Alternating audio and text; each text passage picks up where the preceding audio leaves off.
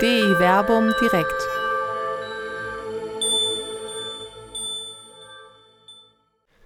Die Priester im Alten und der Priester im Neuen Testament über Kult und Kultkritik mit Dr. Till Magnus Steiner und Dr. Werner Kleine.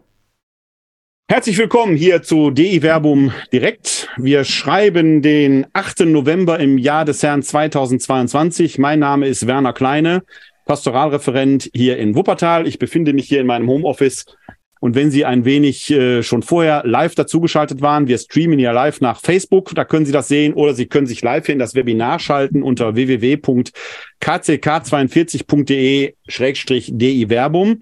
Dann könnten Sie ja theoretisch sogar Ihre Fragen live stellen. Ähm, wenn Sie das Vorgespräch schon mitbekommen haben, dann haben Sie mitbekommen, dass ich gerade vor einer halben Stunde noch beim Zahnarzt eine Wurzelbehandlung hinter mich gebracht habe. Ich bin also ein wenig betäubt noch auch wenn der Zahnarzt mir seinen Geheimtipp gegeben hat, mit 40-prozentigem Alkohol könnte man das beseitigen. Ich habe es versucht. Es wird also eine sehr entspannte Diskussion bei einem spannenden Thema, das wir heute haben. Äh, wie gesagt, wir streamen live nach Facebook und ich habe hier parallel den Facebook-Stream auch laufen. Wenn Sie Fragen haben, können Sie mir die auch gerne in die Kommentarspalte reinschreiben. Ich versuche immer wieder mal einen Blick äh, drauf zu werfen, um dann Ihre Fragen, so sie denn live hier äh, uns erreichen, noch einzuspielen. Äh, wie gesagt, ich sitze hier in Wuppertal in meinem Homeoffice und ich begrüße ganz herzlich den Till Magnussteiner in Jerusalem. Hallo, also ich sitze in Jerusalem, bin nüchtern und freue mich wie immer darauf, dass wir heute ein Thema, ein spannendes Thema, so ein bisschen platt geformuliert Priester und Priesterkritik ähm, näher betrachten werden. Das ist ja ein typisches Thema, was immer wieder diskutiert wird bei uns der katholischen Kirche. Jetzt zuletzt durch das großartige Buch von Martin Ebner. Warum haben wir überhaupt Priester? Braucht eine katholische Kirche wirklich Priester? Und damit einhergehen die ganzen Diskussionen, die darum kreisen, über Zölibat, über die Ausrichtung unserer Gottesdienste auf den Priester vorne. Da sind wir wieder mal bei so einem Kernthema angekommen. Ähm, und da haben wir vieles Überraschendes und Spannendes hoffentlich zu sagen. Also da bin ich mir relativ sicher, weil die Bibel normalerweise in den heutigen Diskursen immer wieder überrascht. Ja. Da sage ich gleich auch kurz was zu, aber erlaube mir noch dieses eine kleine Bomo an diesem doch jetzt schon bemerkenswerten Abend. Wir beide bilden in einer gewissen Weise die Urgeschichte nach. Ich weiß nicht, ob dir das bewusst ist. Nein. Du bist der nüchterne Adam und ich bin der trunkene Noah. Spaß beiseite. Äh, eine Person sei noch erwähnt, die hier im Hintergrund arbeitet, die Sie live nicht sehen können, die aber ganz wichtig ist, weil wir das hier auch aufzeichnen und später ähm, bei äh, Vimeo und bei YouTube äh, zum Nachsehen noch präsentieren. Das ist der Christoph Schönbach. Der macht im Hintergrund ein wenig die Regie, zeichnet das auf und wird hinterher das Video erstellen. Das ist unsere kleine Truppe, die hier zusammengefunden hat. Ja, Till, steigen wir ins Thema ein. Du hast gerade schon äh, eine schöne kleine Einleitung gesprochen zum Thema.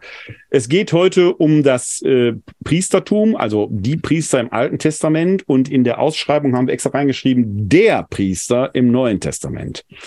Das ist und war ehrlich gesagt ein heißes Thema. Es ist durch die Schrift und auch die letzten Aufsätze und Online-Beiträge von Martin Ebner, dem Neutestamentler, noch mal in einer ganz anderen Weise aktuell geworden, aber auch durch die Diskussionen, die auf dem synodalen Weg geführt werden. Denn wir als katholische Kirche, die orthodoxe äh, Kirche auch, äh, kennen ja das Priestertum, das sakramentale Priestertum, das abgegrenzt wird vom allgemeinen Priestertum der Gläubigen verbunden mit einer Idee, dass der Priester und der Bischof durch die Weihe, der theologische Fachbegriff ist, ontologisch erhöht wird.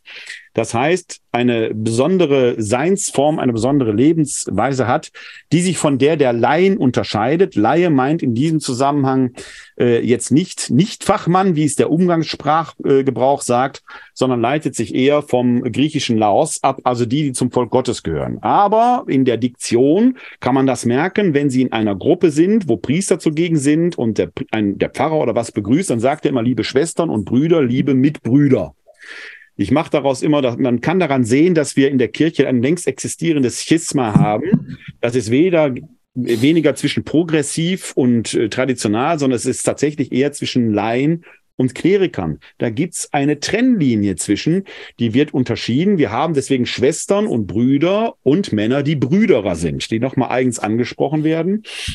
Und in der Tat, bei Großgottesdiensten können Sie das sehen. Ich erinnere dieses merkwürdige Bild beim Weltjugendtag, wo die Weltjugend zusammenkommt, um mit damals Papst Benedikt Gottesdienst zu feiern.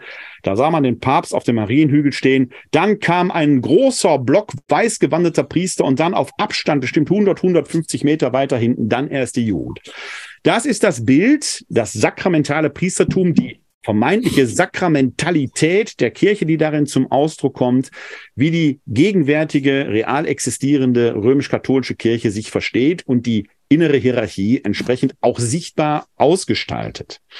Martin Ebner hat in seinem Buch das Ganze mal vom Kopf auf die Füße gestellt, denn ein Begründungsmuster, ganz klassisch für all das, was dann mit dem römisch-katholischen Priesterverständnis verbunden ist, ist, das entspräche dem Stifterwillen Jesu.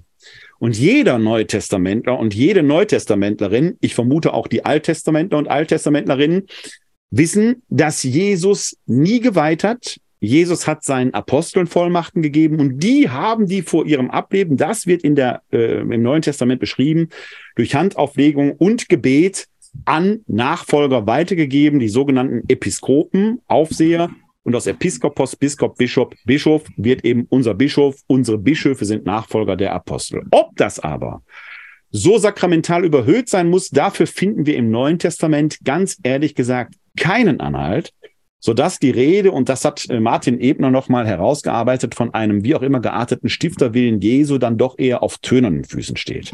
Es wird, wie wir heute Abend sehen werden, auch noch interessanter werden, weil man zumindest für das Neue Testament eine sehr kultkritische Tendenz feststellen muss, die unsere gegenwärtige kultische Ordnung der römisch-katholischen Kirche, sagen wir mal, doch in einem neuen Licht erscheinen lässt oder zumindest hinterfragbar erscheinen lässt. Wir werden auch sicherlich am Schluss des Abends eine Perspektive haben, die zeigt, warum ist es in der katholischen Kirche denn so geworden, wie es ist. Allein aufs Neue Testament wird man sich, wie wir sehen werden, nicht berufen können. Jetzt ist das Neue Testament nicht vom Himmel gefallen. Zur Zeit Jesu gab es Priester innerhalb des Judentums. Es gibt berühmte Erzählungen aus dem Leben Jesu. Denken Sie an die Heilung der zehn Aussätzigen, wo er sagt, geht zu den Priestern und zeigt euch ihnen. Die hatten also im, äh, zur Zeit Jesu eine ganz wichtige Funktion, die Jesus auch achtet, bei aller Kritik, die er selber übt, aber er achtet deren Funktion und Bedeutung. Und auch das äh, Priestertum zur Zeit Jesu das mit unserem eigentlich nichts zu tun hat, hat seine Wurzeln. Deswegen, weil das Neue Testament selber ja nicht in einem luftleeren Raum existiert, sondern ganz streng genommen aus dem Alten heraus entsteht, mit ihm intensiv verbunden ist und ohne das Alte Testament eigentlich auch nicht verständlich ist, haben wir ihm gesagt, wir schauen mal auf das, was Priestertum im Alten Testament bedeutet, was die Priester im Judentum damals bedeutet haben und schauen dann mal auf das Neue, was Jesus quasi, was ich auf Jesus berufen kann und was ich vielleicht auch nicht auf Jesus berufen kann. Das wird das Thema des heutigen Abends sein. Wir sind damit doch sehr aktuell, weil das eben auch eine wichtige Diskussion auf dem synodalen Weg ist. Und um das Ganze, was du jetzt im großen Bogen gesagt hast, nochmal ganz auf den Punkt zu bringen, damit es nochmal deutlich wird, worüber wir reden und was vielleicht für mein, einige überraschend ist, im Neuen Testament beruft Jesus Christus keine Priester. Korrekt. Im Neuen Testament setzt Jesus Christus keine Priester ein. Er selbst wird aber, und da kommen wir am zweiten Teil des Abends, aus der Perspektive des Hebräerbriefes als hoher Priester erklärt, beziehungsweise aus der Funktion des hohen Priesters. Wenn wir Bibel lesen, und das machen wir beide ja intensiv, begegnet man Priestern im jüdischen Kontext, nicht im entstehenden Christentum. Wenn ich als Alttestamentler gefragt werde, was ist ein Priester, ist eine klare Definition eine Person aus dem Stamme Levi, die am Tempel einen Dienst äh, dem Volk gegenüber verrichtet, der vor allem mit dem Opfer und das heißt mit der Versöhnung und Begegnung mit Gott zu tun hat. Priestertum ist eng verbunden mit der Einrichtung des Tempels. Und wie wir alle wissen, der Tempel von Jerusalem steht nicht mehr seit 70. Aus dieser Krise, dass der Tempel untergegangen ist, hat sich das rabbinische Judentum entwickelt und hat sich auch das Christentum mitentwickelt, weil dieser zentrale Punkt eines Kultortes nicht mehr gegeben ist. Heute, wenn wir aus der katholischen Kirche über Priester reden, denken wir automatisch an den Priester, den wir vorne am Altar sehen. Aber wir vergessen dabei, es gibt keinen Tempel mehr. Unsere Kirchen sind auch keine Tempel. Wenn wir eigentlich über Priester reden, und wir reden biblisch als Bibelwissenschaftler hier über Priester, da reden wir durch und durch über Tempeltheologie. Und das ist im alten Orient nichts, nichts Besonderes. Es gibt nicht nur alttestamentliche Priester, sondern in allen Kulturen, sei es in Sumer, sei es in Ägypten, gab es Tempel und Priester. Und wir müssen uns deutlich machen, und da ist eine Krux an der ganzen Sache, ein Priester ist Kultpersonal, was vorrangig verantwortlich ist, Opfer darzubringen. Und das ist jetzt keine Spiritualisierung, Opfer als Demutzeichen etc., sondern ein Priester bringt Tiere, die geschlachtet wurden, auf den Altar da, verbrennt sie, spritzt ihr Blut an die Hörner vom Altar, etc. pp. Das ist, was ein Priester macht, nach biblischem Verständnis. Da kommen noch mehrere Sachen hinzu, die wir auch gleich ansprechen, aber die Kernaufgabe ist die Kommunikation zwischen dem Volk und Gott am Kultort, der der Tempel ist. Und das Medium dieser Kommunikation ist das Tieropfer vor allem. Ja. Äh, jetzt sprichst du ein Thema an, äh, äh, das mit dem Opfer, das haben wir für, wir sind gerade in der Planung für das nächste Halbjahr. Da werden wir das mit dem Opfer nochmal vertiefen an einem eigenen Abend. An einer Stelle widerspreche ich dir, dass wir im Christentum keine Tempel mehr hätten. Haben wir sehr wohl. Allerdings gibt es eine bemerkenswerte Verschiebung und die ist ganz relevant. Denn Paulus schreibt das nicht nur im ersten Korintherbrief, da aber in besonderer Weise, dass wir die Tempel Gottes, die Tempel des Heiligen Geistes sind. Damit meint er auf der einen Seite das Individuum, aber auch die Gemeinde. Wie kommt er darauf? Eine der Erkenntnisse der antiochenischen Theologie. Das ist so eine Gruppe, die zur Jerusalemer Urgemeinde, ich will nicht sagen konkurriert, aber die doch parallel dazu steht und die dann auch in eine Konkurrenz gerät. Eine Erkenntnis dieser antiochenischen Theologie ist, dass Gott in seinem Atem, in seinem Hauch, im Deutschen nennen wir das leider missverständlich den Heiligen Geist, in seinem Pneuma in uns wohnt und atmet. Wir sind also Wohnsitz Gottes und Wohnsitz Gottes ist eben der Tempel. Wenn man so will, die Shechina, die Herrlichkeit Gottes wohnt in uns. Deshalb brauchen wir keine Kultorte mehr. Deshalb brauchen wir keinen Tempel als Haus mehr. Und jetzt kommt's an dieser Stelle schon. Wir brauchen auch keine Priester mehr, die die Verbindung zu Gott als Mittler herstellen, weil das schon durch Christus bewirkt ist, weil Gott schon in uns wohnt. In unserer Gebetspraxis merkt man das, wenn wir die insbesondere liturgischen, aber auch vielleicht die privaten Gebete, die liturgischen sowieso, damit beenden, dass wir zum Vater durch Christus im Heiligen Geist beten, der gewissermaßen in uns wohnt. Und diese Erkenntnis, die wir im Neuen Testament haben, die urchristlich ist, die sagt, wir brauchen eigentlich keine vermittelnde Opferinstanz mehr zwischen Mensch und Gott, weil das letztgültige Opfer längst erbracht worden ist die haben wir, wenn wir ganz ehrlich sind, in der Kirche, in der Kirchengeschichte ein wenig vergessen. Und das hängt auch mit unserem Priesterverständnis zusammen. Aber da sollten wir jetzt mal in die Texte hineingucken, was uns das Aber das, ist ja, das ist ja die schöne Überleitung, Werner. Das ist jetzt gar kein Bruch, sondern das ist ja genau die Frage. Im Endeffekt, dadurch, dass wir den Begriff des Priestertums wieder aufgenommen haben, auch als Kultpersonal in der, im christlichen Gedankengut, greifen wir ja zurück auf genau diese Idee, was ein Priester gemäß dem Alten Testament ist. Das spielt ja genau darauf an. Und da ist eben ein großer Brückenschlag, der aber das, was da drunter unter der Brücke eigentlich lang fließt, der Strom dieser Tradition, der wird sozusagen überbrückt und übergangen. Und deshalb habe ich mir bewusst ausgesucht, dass wir mit einer wunderbaren Scheld- und Drohrede heute Abend anfangen aus dem Buche Maleachi, wo eben deutlich wird, wie in der damaligen Zeit, dass die Priesterklasse kritisiert wurde. Und deshalb gucken wir genau, warum sie kritisiert wurde und in welcher Relevanz das war. Ja. Und ich muss noch eine zweite Vorbemerkung sagen, weil es einfach so schön ist, damit es gleich nicht untergeht. Das ist ein langer Text, den Werner gleich vorlesen wird. Er wird ihn einmal vorlesen, weil es eine Droh- und Scheldrede ist, die als solche Rede eben funktioniert. Wir werden sie danach in kleinen Schritten durchgehen. Aber ich möchte schon auf einen Spitzensatz hinweisen, damit der gleich nicht untergeht. Und Werner, wenn du ihn besonders betont vorlesen würdest, würde es mich auch freuen. Gerichtet an die Priester heißt es nämlich im zweiten Kapitel in Vers 3 von Gott gesagt in die Richtung der Priester, siehe, ich schlage euch den Arm ab und werfe euch Unrat ins Gesicht. Nur damit hier mal der Ton klar ist, was für einen Text wir gleich zu erwarten haben. Okay? Ich äh, hätte jetzt gesagt, äh, äh meinen Zustand äh, gesprochen, wenn es ein Psalm wäre, würde davor stehen nach dem Kelterlied. Genug gescherzt. Ich trage diesen Vers vor. Wir sind im Buch des Propheten Malachi. Es geht um das Kapitel 1, Vers 6 bis Kapitel 2, Vers 9. Ich habe dich richtig verstanden. Ich lese den jetzt am Stück und dann dröseln wir den auseinander. Ist genau, ist einfach so ein schöner Text. Den muss man einfach mal gesamt hören. Einmal en bloc. Okay. Der Sohn ehrt seinen Vater und der Knecht seinen Herrn. Wenn ich der Vater bin, wo bleibt dann die Ehrerbietung? Wenn ich der Herr bin, wo bleibt dann die Furcht vor mir? Spricht der Herr der Heerscharen zu euch. Ihr Priester, die ihr meinen Namen verachtet. Doch ihr sagt, wodurch verachten wir denn deinen Namen?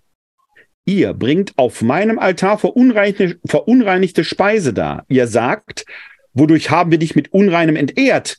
Dadurch, dass ihr sagt, der Tisch des Herrn, der kann gering geachtet werden. Wenn ihr ein blindes Tier als Schlachtopfer darbringt, sei das nicht schlecht. Und wenn ihr ein lahmes und krankes Tier darbringt, sei das nicht schlecht. Biete das einmal deinem Statthalter an, ob er wohl Gefallen an dir hat oder dich freundlich ansieht, spricht der Herr der Heerscharen. Und nun versucht Gott damit zu besänftigen, dass er uns gnädig sei. Wenn eure Hände ihm solche Dinge anbieten, wie kann er euch dann freundlich ansehen? spricht der Herr der Heerscharen. Wäre doch jemand bei euch, der die Torflügel verschließt, damit ihr kein nutzloses Feuer mehr entfacht auf meinem Altar. Ich habe kein Gefallen an euch, spricht der Herr der Heerscharen, und ich mag kein Opfer aus eurer Hand.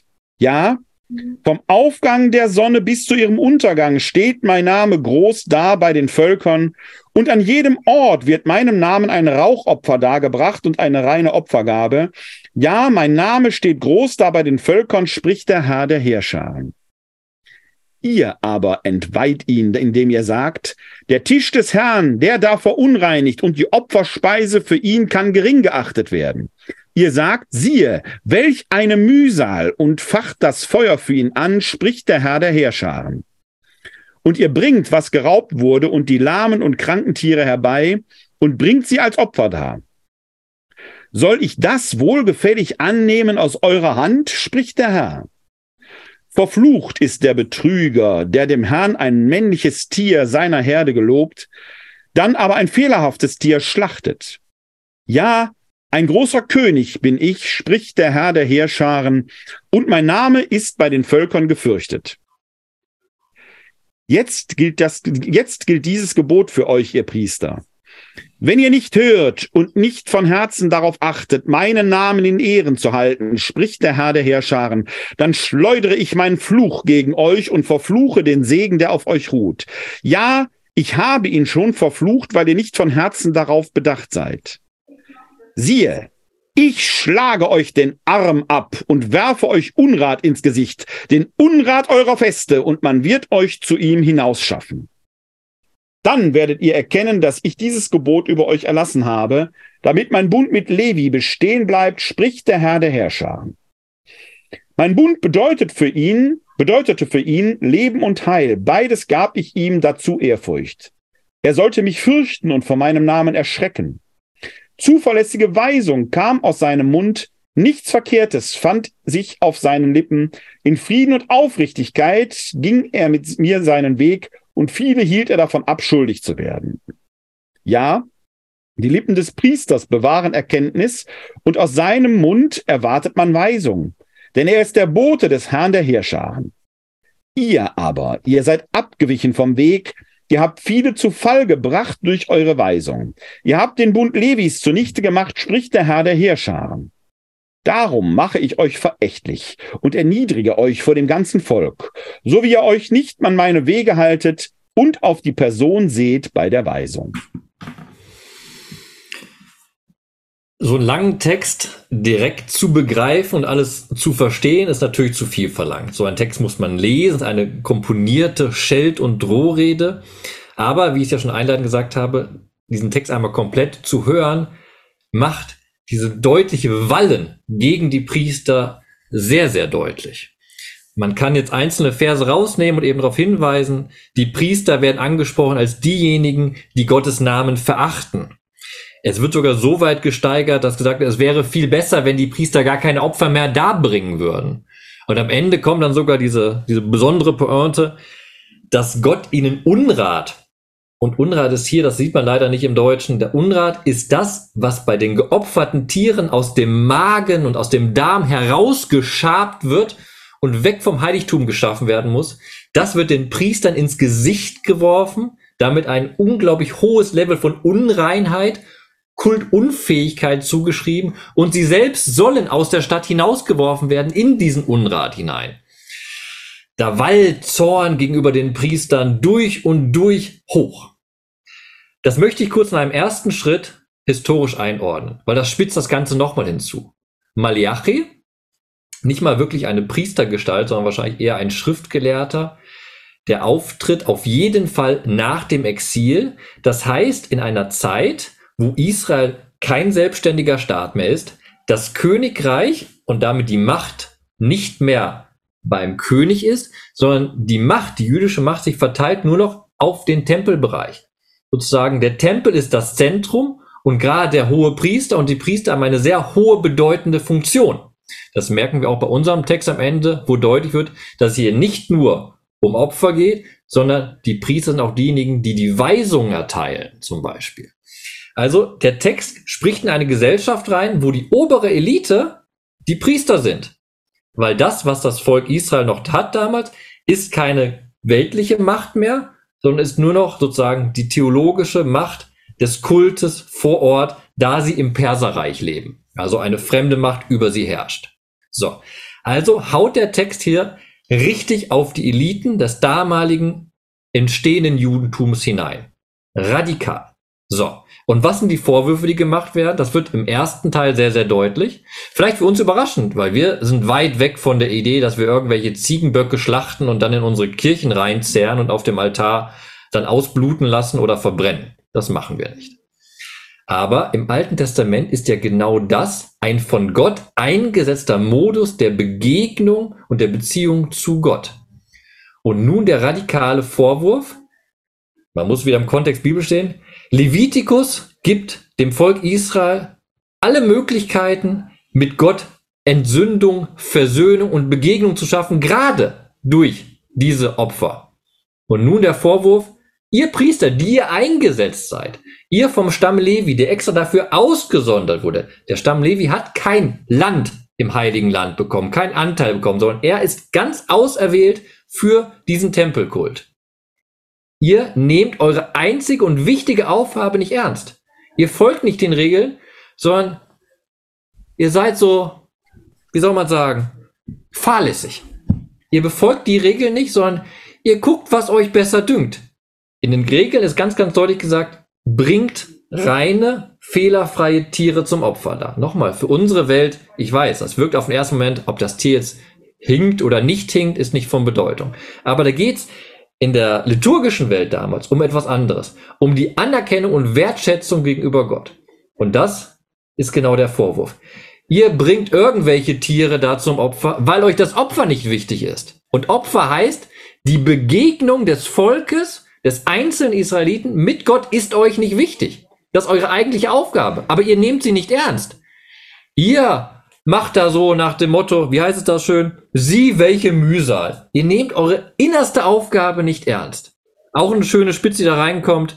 Würdet ihr das zu dem Statthalter, also zu der politischen Größe, würdet ihr so handeln, wie ihr zu Gott handelt? Und das wird am Ende sogar noch gesteigert, äh, dass im Endeffekt der Vorwurf am Ende kommt, dass man eben gerade sagt, ja, ja, du kannst auch ein anderes, ein billigeres Tier zum Opfer darbringen, wenn du eine hohe Person bist, sozusagen handeln. Sozusagen die, der Priester guckt, wo es im sozialen, gesellschaftlichen Gefüge für ihn passend ist. Obwohl der eigentliche Blick des Priesters, und das ist der Ansatzpunkt für jede Kritik auch heute in der Kirche ist, der eigentliche Punkt, die einzige Konstruktion oder die einzige Sinnrichtung, die ein Priester in seinem Leben haben muss, ist doch die dauernde Vermittlung und Hilfe des Menschen in der Begegnung mit Gott. Und hier genau sagt der Text, der für uns im ersten Moment sehr abstrus wirkt, genau das, Priester, ihr macht das nicht. Ihr kümmert euch um andere Sachen. Ihr befolgt nicht die Weisung Gottes und damit schafft ihr nicht, was eure eigentliche Aufgabe ist. Die Begegnung. Und damit ist das Todesurteil über diese Priesterschaft gemacht, weil sie qua Definition nicht mehr das erfüllen, was sie machen. Also neben dem Satz, den du mich gebeten hast, etwas äh, exaltierter vorzulesen, ist mir genau dieser Satz mit dem Statthalter auch aufgefallen. Man sagt, dem gegenüber würdet ihr euch das nicht trauen, mir aber bringt ihr das dar das ist ja mehr als so eine auf die Spitze getriebener Vergleich, sondern äh, es wird ja quasi auch dann sogar zu einer, zu einer Glaubensfrage. Beim Stadthalter, wenn ich dem minderwertige Tiere anbiete, dann wird äh, die Reaktion auf dem Fuße folgen. Und bei Gott denkt man, käme man schadlos davon. Ne, das, äh, das ist ja ein ganz beliebtes Muster. Ich hatte gerade gestern eine Diskussion ähm, mit äh, einem oder eine Anfrage von einem, einem unserer Zuschauer auch übrigens. Da ging es aber um ein ganz anderes Thema, äh, der Mitglied in der Kolping-Familie ist und mir dann von dem Kolping-Präses äh, einen Artikel schickte, der dann da sagte, die Gnade Gottes äh, wird über alle umsonst ausgeschüttet, alle sind von Gott geliebt, kann passieren, was wolle. Und seine Anfrage bezog sich darauf, äh, ob das wirklich so sei, dass das so einfach ist. Äh, äh, Hintergrund ist auch, dass der berühmt-berüchtigte Pfarrer U, der äh, ja Anfang des Jahres da verurteilt worden ist, ja hier gewirkt hat äh, und die Leute den kennen und der auch solche Predigten gehalten hat in diese Richtung. Und die Quintessenz meiner Antwort war, dass ich gesagt habe, ja, so einfach ist das nicht. Wir beten nicht nur im Vater unser, vergib uns unsere Schuld, wie auch wir vergeben unseren Schuldigern, sondern Barmherzigkeit ohne Gerechtigkeit wird zynisch, zutiefst zynisch, weil es diesen Ausgleich nicht gibt. Da geht es genau um diese Verbindung, um die Ehrlichkeit unseres Handelns, dass hier den Priestern unterstellt wird, denn durch deren, indem sie meinen, wir können Gott minderwertige Opfertiere darbringen, ist eigentlich ein, erstmal auch sogar ein Ausweis des Unglaubens. Also sie achten Gott gering. Und die vornehmste Aufgabe, das wird sicherlich nochmal auch ein Thema sein, wenn wir uns über, über das oder die Opfer unterhalten äh, im nächsten Jahr. Die vornehmste Aufgabe ist ja eigentlich die Kommunikation zwischen Mensch und Gott durch das Kultopfer herzustellen. Und du hast gerade schon den wichtigen Begriff gesagt, da geht es ja nicht nur, dass wir jetzt mit Gott reden, irgendwie im Dialog sind, sondern es geht um die Entsündung, also die Sühne, wieder zum Kind Gottes zu werden, in die Versöhnung zu kommen. So, und wenn ich da jetzt einen Priester habe, der mit minderwertiger mit minderwertigen Opfertieren arbeitet, dann bin ich letzten Endes ja als jemand, für den das Opfer dargebracht wird, der Gelackmeierte, weil für mich ja die Frage da steht, äh, letzten Endes im Raum steht, ähm, bin ich jetzt entsühnt oder nicht? Also es ist auf vielerlei Ebene ein, ein verwerfliches Verhalten und dann eben dieser Satz, den du mich gebeten hast, da etwas exaltierter vorzulesen, ich schlage euch den Arm ab. Meine Frage ist, also mit dem Unrat ist sowieso klar, das hast du ja schon erklärt, aber warum den Arm? Ist das der Arm, mit dem das Opfer dargebracht wird und damit werden die Priester opferunfähig oder was ist die tiefere Bedeutung dieses Satzes? Genau, ich sehe da zwei Aspekte, die wichtig sind. Einerseits eben im damaligen Kontext dadurch, dass die Priesterklasse, also die Priestergeneration muss man genauer sagen, weil der Bund Levi ist ja immer noch aktiv, aber die angesprochene Priestergeneration verstümmelt wird, ist sie selbst nicht mehr kultfähig. Weil sie haben ja selbst auch einen Reinheitsbegriff, die sie einhalten müssen. Ja. Aber, und das ist das Schöne der hebräischen Sprache, natürlich springt damit, äh, spricht damit auch direkt die Metapher vom Arm als Machtsymbol an. Ja, wir haben es ganz oft im Gottesbild, mit erhobenem Arm führtest du uns aus Ägypten etc. Magnificat, genau das, das ist, ne? er vollbringt mit seinem Arm machtvolle Taten. Hast du Magnificat, kommt der Satz. Genau. Ja. Und das ist genau das doppelte Bild ausgesprochen. Sie sind, sie werden nicht mehr kultrein sein. Das wird ja auch deutlich durch das Unratbild, ganz, ganz deutlich. Aber sie werden auch in ihrer Macht beschnitten. Und das ist wieder dieser Zurückblick auf den Stadthalter. Sie schielen auf die weltliche Macht, aber die eigentliche Macht nimmt ihnen Gott nun. Und um das nochmal zuzuspitzen, um das auch zu verdeutlichen, wir, wir sind ja in einer katholischen Kirche, und jetzt versuche ich den Sprung zwischen dem Alten Testament und heute, auch wer immer wieder den Hinweis ziehen muss, diejenigen, die heute sonntags der Messe vorstehen als Priester, stehen in keiner Verbindung mit dem, was das Alte Testament als Priester bezeichnet. Ja, okay, ein, ein ganz kleiner, unscheinbarer, aber nicht unwichtiger Einspruch. Im Exultet gibt es einen Passus, den dürfen nur die Kleriker singen, also Diakone und Priester. Da singt es, der, du, der du mich in die Schar der Leviten berufen hast. Also es gibt schon so ein Verständnis, das, das ist ja das merkwürdig. Ich stimme dir völlig zu. Ich stimme dir völlig zu.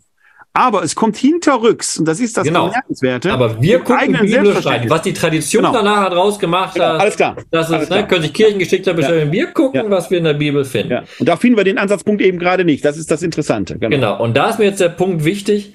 Nochmal, wenn man das Buch Levitikus In der Wissenschaft heißt das sogar, die Entstehungsgruppe sind oder das gehört der Priesterschrift an. Also Priester sind grundlegend wichtig für die Torah, die Weisung Gottes.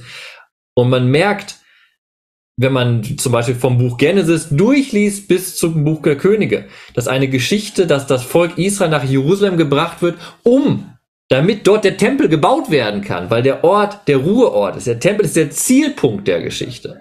Und wenn wir Psalmen beten, was wir bis heute machen, begegnen wir dem Tempel und Jerusalem immer wieder als einen besonderen, wichtigen Kultort in dieser Welt. Und somit ist eigentlich ja undenkbar, dass keine Priesterschaft da ist.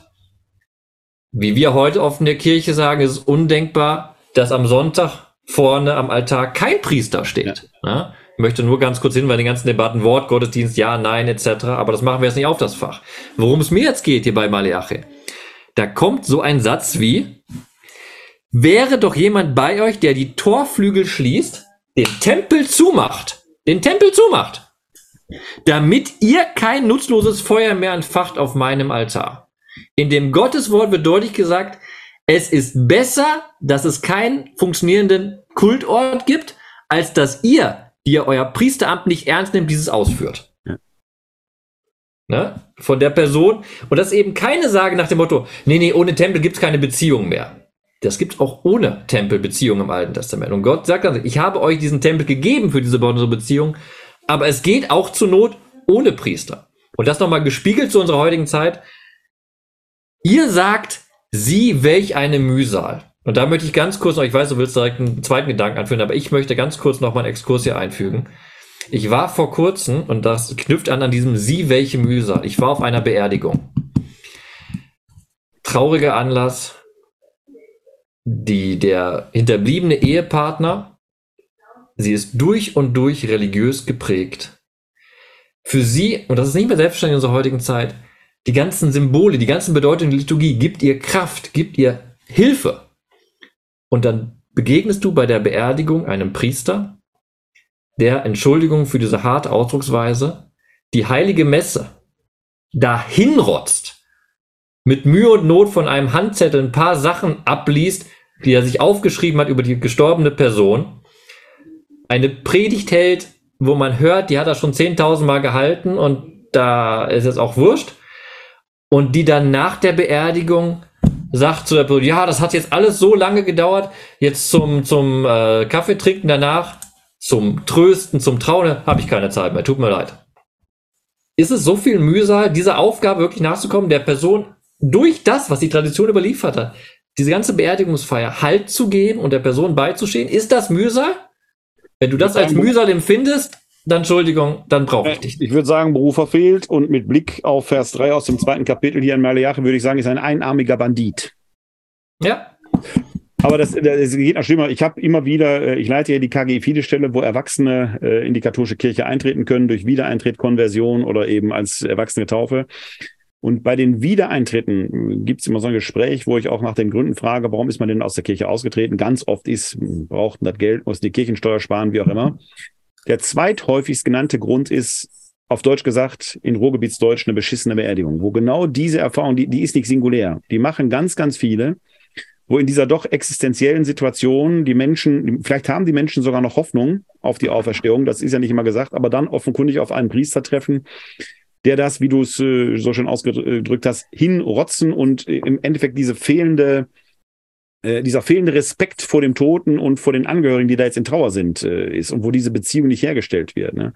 Wenn es eine vornehme Aufgabe des Priesters gibt, vielleicht bis heute, dann ist es ja gerade die, die Menschen in Kontakt mit Gott zu bringen oder diesen, nach meiner Auffassung ja eigentlich permanent bestehenden Kontakt äh, aufzudecken. Also das, das quasi zu Bewusstsein zu bringen. Und da, wo diese Lieblosigkeit äh, dann so Urständ fördert, man den Eindruck hat, da wird jetzt, der will eigentlich nur schnell nach Hause oder was auch immer, äh, ähm, wird eigentlich der innerste Zweck des Versprechens, das Priester abgeben, äh, in sich gebrochen. Ja, und äh, wir geraten genau in dieselben Aporien wie letzten Endes hier. Wir haben keine Opfertiere mehr. Aber das Opfer da wir bringen, das wir da bringen, ist ja quasi, sind wir quasi wir selber. Und wo wir nicht mit Herz bei der Sache sind, äh, verliert die ganze Sache ihren Sinn. Ich möchte noch anmerken, damit es natürlich jetzt nicht als Generalkritik verstanden wird, wir alle selbst, auch in unseren eigenen Vita, haben natürlich Begegnungen mit Priester gehabt, die uns geprägt haben. Es gibt wunderbare Priester. Ja, also man aber, darf nicht, nicht, nicht verallgemeinern. Ne? Genau. Das, nee, genau. Aber das ist jetzt der, genau der wichtige Punkt. Wenn wir an Malachi arbeiten, das machen wir jetzt ja gerade, kommt genau der Punkt raus. Was ist denn die Kernaufgabe, wenn man sich schon als Priester versteht? Was ist die Kernaufgabe? Das ist die ermöglichte Begegnung des Menschen mit Gott zu vermitteln, entsprechend der Weisungen, die Gott gibt. In der Welt des Maliachis sind es die Opfergesetze aus dem Buch Levitikus. Ja. Jetzt können wir noch einen zweiten Punkt einfügen am Ende des Textes, der uns noch stärker in unsere heutige Situation reinführt. Weil zur damaligen Zeit ist der Priester eben nicht nur reines Kult-Tempelpersonal, sondern zugleich auch Toralehrer. Er das bringt die Weisung bei. Und da sind wir sehr, sehr nah an unserem Priester heute, der ja das Evangelium uns auslegt, ähm, Kommunionkurse gibt, Katechismuskurse gibt, ja. uns Glauben vermittelt, uns die Weisung Gottes übermitteln soll. Und genau da kommt dann der zweite Vorwurf rein, der genauso wieder hart anklingt. Und das klingt, Entschuldigung, aber bis heute in Teile der Kirche herein. Positiv erstmal gesagt, was ist das Idealbild? Das Idealbild wird wunderbar an der Person Levi deutlich gemacht. Hier geht es nicht um die eine Person Levi, Levi war einer der zwölf Söhne Jakob, sondern es geht um, wie Priester, diese Priesterklasse eigentlich sein kann. Zuverlässige Weisung kam aus seinem Mund. Nichts Verkehrtes fand sich auf seinen Lippen, in Frieden und Aufrichtigkeit ging er mit seinem Weg, und viele hielt er davon ab, schuldig zu werden. Ja, die Lippen des Priesters bewahren Erkenntnis, und aus seinem Mund erwartet man Weisung, und jetzt kommt was ganz Besonderes, denn er ist der Bote des Herrn. Bote des Herrn heißt, er ist Prophet. Bei Malachi werden die Propheten abgelöst durch die Priester. Ja. Hier sehen wir eine, das mal auch in unserer heutigen Welt bedeuten, was ja auch das nach das rabbinische, äh, das rabbinische Judentum gemacht hat mit dem Rabbiner eben, eine Vermittlungsinstanz, eine Lehrinstanz, die wiederum die Begegnung in dieser Weisung zwischen Gott und den Menschen ermöglicht. Ein Idealbild, was ich mir auch von jedem Priester heute wünsche, und wir haben das alle schon erlebt, ja. wenn eine, eine Predigt irgendwas ausgelöst, wo man gesagt hat, wow, da ist jetzt was, das, das, das nehme ich mit, das habe ich für mich, das, das brauche ich. Oder bei einem Trauergespräch, wenn die richtigen Worte gefunden werden. Das ist aber die Frage, aber die Frage ist, muss es da zwingend ein Priester sein? Das kann Nein. doch auch, kann auch eine Pastoralreferentin, Gemeindereferent oder jemand ist, der ehrenamtlich da ist, könnte das ja genauso haben. Das, das ergibt sich eben nicht zwingend aus dem Priesteramt, sondern eigentlich doch aus der authentischen Leidenschaft einer Person, die mit Herzblut für die Sache Jesu von mir aus. Ich formuliere ja, es mal. Aber hier sind wir in einer Welt, ja. wo eben eine Priesterklasse berufen ist und das ist deren Aufgabe. Ja. Das heißt für uns, keine Frage, auch im Darmlenk-Kontext, das haben wir auch dann bei der, in der Zeit der Malachi gibt es so langsam das Aufkommen des, der Schriftgelehrten, die eben langsam dieses, dieses Priesterverhältnis aufbrechen. Ja. Aber Was ja interessanterweise, weil du vorhin das rabbinische Judentum erwähnt hast, mit der Zerstörung des Tempels in Jerusalem, äh, 70 nach Christus, gerät ja letzten Endes auch äh, dieses Priesterverständnis in ja eine Krise. Eigentlich verschwindet es ja, ne? Und die, genau, groß, die, die große Leistung werden die federführenden. Genau, die große Leistung der Pharisäer ist es ja dann im Endeffekt, ich sag mal so 30, 40 Jahre danach, das rabbinische Judentum auf den Weg zu bringen, das wir bis heute haben. Das Judentum kennt ja heute in dem Sinne, wenn ich es richtig verstehe, keine Priester mehr, sondern es hat eben die Rabbiner, die dann als Schriftgelehrte Talmud oder Torah auslegen. Ja? Könnte man das so sagen, oder? Kleine, kleine Kuriosität, natürlich gibt es in Jerusalem das sogenannte Tempelinstitut, ja. wo eine Gruppe von Juden sich darauf vorbereitet, wenn ja. der Tempel wieder da ist, Priester ja. durch. Es gibt auch, gibt auch Leute, die oben über den Tempelberg marschieren und äh, in, die, in die Nähe des Allerheiligsten wollen und äh, immer wieder aber, für aber mit dem, was, sorgen was, und so weiter. Mh, ne? Was du gesagt hast, da haben wir schon fast eine Überleitung, aber das machen wir noch nicht, aber eine Überleitung zum Hebräerbrief, weil im Endeffekt kann man sogar auch diese Zuspritzung, dass Jesus Christus der letztgültige hohe Priester ist, im Endeffekt auch eine Verarbeitung darin sehen, dass ja kein Tempel mehr da ist. Ja. Das heißt, dieser Tempelkult ist auch da theologisch nun abgelöst. Aber das machen wir dann gleich. Worauf ich hinaus möchte, ist jetzt die Fortführung dessen, was ich gerade zitiert habe. Wir sind ja, wir haben ja gerade erstmal das Idealbild vorgestellt. Was soll ein Priester sein? Er soll Weisung vermitteln. Und das heißt eben nicht nur die Opferweisung, sondern im Buch Levitikus geht auch die ethische und die kultische Gesetzgebung geht ja ineinander über. Nicht ohne Grund finden wir im Buch Levitikus das Gebot der Nächstenliebe und andere, du sollst, ja, ja. Äh, ne? Ja. Jetzt geht aber die Kritik, und das ist ja wieder relevant für uns heute. Ihr aber, ihr seid abgewichen vom Weg. Wegmetapher ist immer die Nachfolge Gottes, den Willen Gottes befolgen. Ihr, ihr aber seid abgewichen vom Weg. Ihr habt, und das ist das Schlimme, der höchste Vorwurf, den man machen kann, Ihr habt viele zu Fall gebracht. Sie sind verantwortlich dafür, dass viele vom Glauben abgefallen sind. Durch eure Weisung. Weil ihr nicht die Weisung Gottes vermittelt habt, sondern das, was ihr für richtig haltet. Ihr habt den Bund Levis zunichte gemacht, spricht der Herr der Herrscher. Darum mache ich euch verächtlich und erniedrige euch vor dem ganzen Volk, so wie ihr euch nicht an meine Wege haltet und auf die Person seht bei der Weisung. Jetzt wieder am Ende das schöne Motiv. Bei der Weisung, also aus der, aus der Schrift, aus dem Alten Testament, aus den Gesetzen heraus eine Weisung den Menschen zu geben, haben sie nicht nach dem Willen Gottes gemacht, sondern nach dem Standing der Person geurteilt, eben zurück, da haben wir den Bogen geschlagen, gesagt, okay, vielleicht wenn eine höhere Person ist, die kann auch ein, ähm, ähm, ein nicht reines Tier sozusagen opfern, wenn es halt gerade mal passt. Ne? Halt passt, gleicht sich irgendwie aus. Ne? Aber die letzten Verse, die du gerade noch mal vorgelesen hast, das waren jetzt, ich sag mal, die Verse 8 und 9 aus dem zweiten Kapitel Malachi, die, also die Schlussverse unseres Textes heute.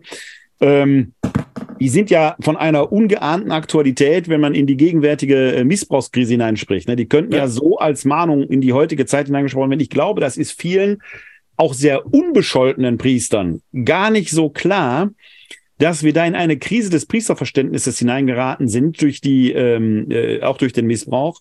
Jesus, der uns aufgetragen hat, Kinder zu segnen und in die Mitte zu stellen, wird jetzt von Leuten vertreten, die für sich in Anspruch nehmen, in persona Christi Capitis zu halten, also als Repräsentanten der Person Jesu Christi, als das Hauptes der Kirche, die Kinder missbrauchen. Das kann man sich ja gar nicht vorstellen. Also, wir sollen Kinder segnen und es werden Hand an Kinder gelegt.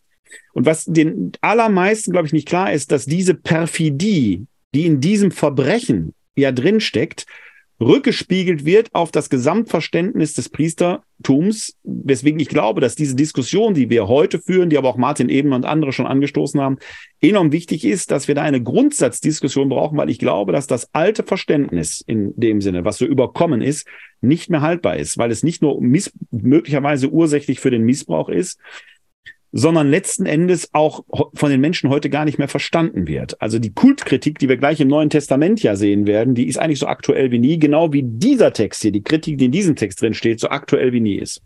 Hm, ich möchte das noch zuspitzen. Also es heißt ja, ihr habt viele zu Fall gebracht durch eure Weisung. Diese eure Weisung, wie ich es eben gesagt habe, kann man jetzt negativ darstellen als falsche Weisung. Aber eure Weisung in dem Falle ist eine schöne Spiegelung des ganzen Textes, weil Sie befolgen die Gesetze ja oben bei den Opfern, ja. aber nicht entsprechend der Gesetze. Ja. Also sie leben, wenn wir es mal übertragen, nicht die Weisung wirklich, sondern sie machen sich einen Schlingerkurs entlang der Weisung. Und das ist jetzt ein schöner Vergleich genau zu dem, zur Missbrauchskrise. Beziehungsweise ich möchte es noch allgemeiner sagen, dass genau das große Problem, wenn wir schon so ein überhöhtes, hohes Priesterideal haben, dann zerbricht jeder daran, ja. Wenn das, was gepredigt wird, ist nicht auch das hundertprozentig ist, was ja. gelebt wird. Und ja, das und klappt bei keinem Menschen traurigerweise. Und das ist das Problem. Umso höher dieses Ideal gesteckt wird, umso mehr bricht er weg und umso mehr Gläubige wundern sich, hm, was heißt das jetzt? Wir werden ja gleich kurz in das Buch Levitikus hineinschauen, beziehungsweise wenigstens so übersichtsartig äh, über den entsprechenden Text hingehen, weil die Tatsache, dass äh, es hier diese massive Kritik gibt, hängt natürlich damit zusammen, dass es eigentlich eine Weisung gibt, wie es eigentlich sein sollte. Es kommt aber in meinen Augen, widersprich mir, wenn du das äh, komplett anders siehst. Aber es, mir kommt gerade so ein Gedanke. Hier ist es ja eher so, dass ich, wenn ich quasi zum Stamm Levi gehöre, weil dort meine, ich sag mal, genetischen Wurzeln halt liegen, weil ich da halt hineingeboren worden bin, dann habe ich Teil an diesem Priesteramt. Also es ist quasi etwas, was von, von Geburt an auf mich zukommt, was mich aber ja. nicht zu, zu einem genau. besseren oder schlechteren Menschen macht. Erstmal in sich. Bei uns haben wir so eine Berufungsmystik und diese innere Verwandlung, die mit der Weihe verbunden ist, die mich ja quasi, ich bin ja nicht geweiht, also die den Geweihten quasi näher zu Gott emporhebt. Das ist ja eine Überhöhung des Menschen, die hier in diesem Priesterverständnis äh, gar nicht so grundgelegt ist. Die Gefahr bei unserem Priesterverständnis in der römisch-katholischen Tradition ist sogar eher, ich nenne es immer, dass man so eine Gottesvergiftung, so eine sakrale Sepsis entwickelt, weil man eigentlich das, das menschlich, allzu menschliche, was uns ja eigentlich schon zu Statthaltern Gottes macht, völlig in den Hintergrund schiebt und noch einen draufsetzt. Das ist nicht gesund. Das ist aber ja das, was hier noch gar nicht zugrunde liegt. Das ist ja etwas, was dann quasi erst in der römisch-katholischen Tradition hinzukommt. Genau, das Aber widersprich mir gerne, wenn du das anders nein, siehst. Nein, nochmal, nochmal, nochmal, dass ja im Endeffekt Hintergrundwissen, was wichtig auch sozusagen. wir haben, wenn wir über alttestamentliche Priester reden, wie du es richtig hast, keine Einzelberufung, sondern das Volk Israel wird als ein Zwölf-Stämme-Volk vorgestellt und Levi ist eben ausgesondert. Alle Stämme erhalten ein Stück Land im Heiligen Land, werden somit versorgt, außer der Stamm Levi, der hinausgenommen wird, weil er eben verantwortlich ist, diese Brückenfunktion zwischen dem Volk und Gott einzunehmen. Vielleicht ist auch nicht viel nicht bewusst, aber aus dem Stamm Levi stammen eben Mose, und Aaron, die beiden Brüder, die genau diese Funktion, diese Mittlerfunktion erfüllen. Das ist genau das Wichtige. Und ich möchte noch an deinen Gedanken anknüpfen und damit zustimmen, was ich bei Berufung generell auch wichtig finde. Priester, du wirst ne, im Alten Testament, du gehörst ja. zur Familie der Priester, das ist eine Generationensache, du lernst von deinem Vater, es gibt weiter an den Sohn. Nebenbei auch ein schöner Grund, warum in, man sagen kann, dass in Ostkirchen eben auch Priester heiraten können, aber ja. das ist ja jetzt dahingestellt der Punkt, das Interessante bei Berufen, das habe ich mal vor vielen Jahren auf die Werbung auch geschrieben.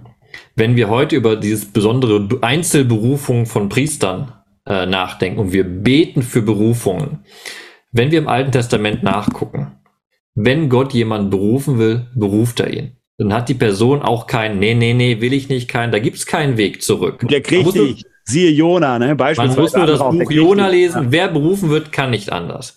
Ja. Kurzum, wenn ich das Ideal der Berufung so hochhebe, dann muss ich einfach radikal theologisch sagen, zumindest in Europa, Gott will keine Berufung. Gott ja. will keine neue Priester. Jetzt mal zugespitzt, also ich sag's bitte, ne? Zugespitzt. Ja. Gott hat keinen Bock mehr auf Priester in Europa. Die Sache ist gelaufen. Ja, es geht, ich, ich, ich gehe sogar noch, also ja, auf jeden Fall, Zustimmung. Und ich gehe noch einen Schritt weiter. Die Frage ist, wenn ich jetzt einen Ruf spüre in mir, hilft mir das ja noch gar nicht weiter. Äh, erstens könnte dieses, diese innere Stimme, die ich da höre, könnte eine grandiose Autosuggestion sein. Das weiß ich ja nicht. Woher weiß ich, dass es jetzt Gott ist? Deswegen erbittet sich die Kirche ja aus, dass sie diese Berufung prüft. Und ich kann mich berufen fühlen, so viel ich will. Wenn ich keinen Bischof finde, der mich weiht, werde ich nicht geweiht. Das heißt, eigentlich sagt der Bischof, ich berufe dich. Diese Berufung ist krass konkret. Wenn man das konsequent zu Ende denkt, dann ist das gar kein göttlicher Ruf, sondern ein höchstmenschlicher. Ein Bischof ruft mich und sagt, bist du bereit? Ja, Azum, ich bin bereit. Also das ist so ein eigenes Thema nochmal mit der Berufungsgeschichte, glaube ich, wo wir auf einer ganz, ganz schrägen Spur in der katholischen Kirche letzten ja. Endes drin sind. Das beruft sich zwar alles auf die Praxis Jesu, aber der ist da am See Genezareth entlang gelaufen und hat gesagt, du, du, du und du hinter mich. Die haben Schallwellen gehört, keine innere Stimme. Die haben physisch diesen Ruf gespürt. Ja, und das ist letzten Endes bis heute so, weil ein Bischof eben auch sagt, dich will ich. Man wird ja auch nicht zum Bischof geweiht, weil man sich zum Bischof berufen führt, sondern weil hier in Deutschland ein Domkapitel eine geheime Wahl äh, angestellt hat und dann wird jemand angerufen. Wir haben dich gerade gewählt. Willst du das werden? Und so weiter und so. Also es ist also krass konkret. Ich glaube nochmal, das, das muss man wieder einordnen, damit jetzt keine falsche Kritik aufkommt. Ich bewundere auch selbst Priester und Mönche, die sich berufen fühlen. das ist völlig, ja, das ist subjektive Gewissheiten sind das eine. Sagen, ja. Wie ja. kann ich dieser Berufung in mein Leben entsprechen? Ja. Und dann treffen sie auf System Kirche und ordnen sich da ein, je nachdem. Genau. Ich möchte das Mönchswesen, das Mönchswesen nur als Ergänzung. Ich kann natürlich in einen Orden eintreten und Bruder bleiben, ohne Priester zu werden. Ich glaube, dass das nochmal eine ganz andere Form ist, dass ich in mir ich will jetzt mal das Wort Berufung vermeiden, aber äh, äh, das Empfinden habe, dass das eine besondere Lebensform ist, die für mich bestimmt ist, ja, um jetzt mal das Wort Berufung zu vermeiden. Aber da bin ich natürlich nicht sofort in Amt und Würden, sondern dann trete ich eben einer bestimmten Gemeinschaft bei. Das ist eine andere Baustelle. Innerhalb derer kann ich wieder zum Priester geweiht werden, mag sein, ja, aber das ist, glaube ich, nochmal eine andere Baustelle. Ne? Und um, um jetzt mal noch ein bisschen provo äh, zu provozieren, weil es einfach gerade so schön passt, verweise ich ganz kurz nur auf das Buch Amos wo wunderbar, ich glaube, es ist im siebten Kapitel, aber es kann auch woanders sein, keine Ahnung. Du bist der, der, Beruf, der berufene Prophet Amos auf den Priester trifft und der Priester ja. sagt, geh mal weg, du nervst hier, ja. aber Amos sich durchsetzt. Ja. Ne? Nur ganz kurz. Wir haben schon äh, mehr als die Hälfte rumzählen. Ich glaube, wir müssen mal zum äh, ein Schrittchen weitergehen. Ich möchte nur kurz zwei Reaktionen jetzt aus der Kommentarleiste, äh, Sachen, die wir, die wir nicht äh, vergessen sollen, sind mittlerweile sogar noch mehr geworden. Also das eine ist Hans Kopf fragt. Da werden wir gleich im Hebräerbrief nochmal drüber stolpern, aber vielleicht kannst du das aus AT-Sicht nochmal äh, schon mal anträgern gleich. Was bedeutet in diesem Zusammenhang Priester nach, auf ewig nach der Ordnung Melchisedek? Das ist nicht ganz unwesentlich, weil dieser Satz, äh, du bist Priester auf ewig nach der Ordnung Melchisedeks A, im Stundengebet eine Rolle spielt, wird oft in einer, in einer äh, Antiphonen der Komplett gesungen, äh, ist ein Satz übrigens aus dem Hebräerbrief und wird bei ganz vielen, von ganz vielen Priestern auf ihre Primizkärtchen gedruckt. Wir werden sehen, dass das, sagen wir mal, eine feindliche Übernahme ist. Aber das ist jetzt mal äh, eine andere Geschichte. Aber vielleicht kannst du etwas sagen, was diese Ordnung äh, Melchisedeks äh, bedeutet, weil das ja auf eine, eine AT-Geschichte geht. Das, da geht es um Text, den wir heute nicht im Portfolio haben. Genau, man muss erstmal sagen, das ist, sagen. deutlich, das ist deutlich Theologie des Neuen Testaments, aber Melchisedek kommt halt im Alten Testament vor, im Buch Genesis und ist im Endeffekt da eine Gestalt, die als König Salems vorgestellt wird. Und das Besondere also kein, ist. Ein, kein, kein, kein Jude, also nicht aus dem genau, Volk Israel. Genau. Da werde ich gleich so ein Königspriester, der Abraham entgegenkommt, ihn, ihn segnet, etc. Also ein Nicht-Jude, der einen Segen ausspricht gegenüber Abraham und das Interessante daran eben ist es, was wir auch hier in dem Text haben, darauf haben wir jetzt nicht gesprochen bei Malachi, die Idee natürlich, es gibt überall andere Priester, die auch Gottesdienst nach Gottes Willen wirklich. Ja, kam hier drin vor. Ne? In vielen ja. Tempeln wird mir das Opfer da. Wir angesprochen, nicht, der Text hat generell viele Sachen, die noch ist gar, gar nicht exklusiv aufs Judentum bezogen als dem auserwählten Volk, sondern Gott sagt, in vielen anderen Religionen werden mir Opfer dargebracht. Das ist ja auch eine bemerkenswerte Geschichte, die wir jetzt gar nicht vertieft haben. Genau, das ist eben nehmen, dieses Besondere. Nehmen wir vielleicht mal den Opferabend mit rein, da könnte das nochmal ganz interessant sich entfalten. Das ist das theologisch Interessante bei Melchisedek ist eben eben der Bezug auf einen Königspriester, der nicht Jude ist, aber Abraham, aus dem das Volk Israel hervorgehen wird, eben segnet. Und wenn man dann zurückgreift darauf, gerade im Angesicht, dass eigentlich das Levitentum, also der Volk, das Stamm Levi, das Priestertum drinne hat und die hohen Priester von Aaron abstammen, beziehungsweise im Geschlecht der Zadugiten gehört, heißt ein Rückgriff darauf zu sagen, die ganze levitische Tradition wegzudrücken und zu sagen, so, wir gehen, was wir oft haben im Alten Testament, zurück an eine Wurzel, an eine vorherliegende Wurzel. Und das ist jetzt eine Wurzel, die nicht innerhalb des Judentums liegt, sondern außerhalb des Judentums liegt. Ja.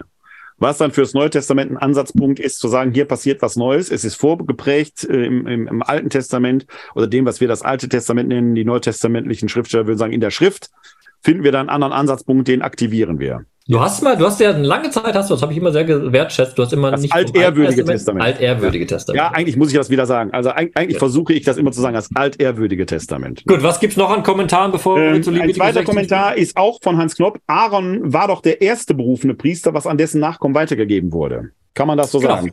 Ja. Mose und Aaron zusammen als Brüder berufen, berufen worden und Aaron ist spezifisch zum hohen Priesteramt äh, berufen worden, noch bevor es überhaupt einen Tempel gab. Ja. Und dann äh, schreiben, das, das gebe ich jetzt einfach mal nur so weiter, auch an die, die das Video hinter anschauen. Iris Valentin schreibt, es ist eine menschliche Überforderung. Das bezieht sich, glaube ich, auf meine Invektive gerade, dass ich äh, gesagt habe, dieses, äh, diese Mensch, diese Überhöhung, die mit uns in unserem Weiheverständnis verbunden ist. Mhm. Und nochmal Hans Kopf, was Gottes Wille ist, kann doch niemand sagen. Das stimmt. Da gibt es einen schönen Satz in, ist das Jesaja, äh, meine Gedanken sind nicht eure Gedanken und ja, meine Wege sind eure Wege. Ne? Das äh, genau. ist, glaube ich, Jesaja, ne? Äh, kann man nicht nie laut genug sagen. Und jeder, mich gruselt's immer, wenn ich Priester und Bischöfe sagen höre, Gott will. Dann denke ich mir. All unser Gott, Denken über Gott sein Annähern an seinen Will. Besten Wahls, aber wir, wir, kennen das nicht. Und immer dann, wenn, wenn ein Bischof oder ein Priester sagt, Gott will, dann denke ich, um Gottes Willen, lass das. Aber das ist ähm, ja.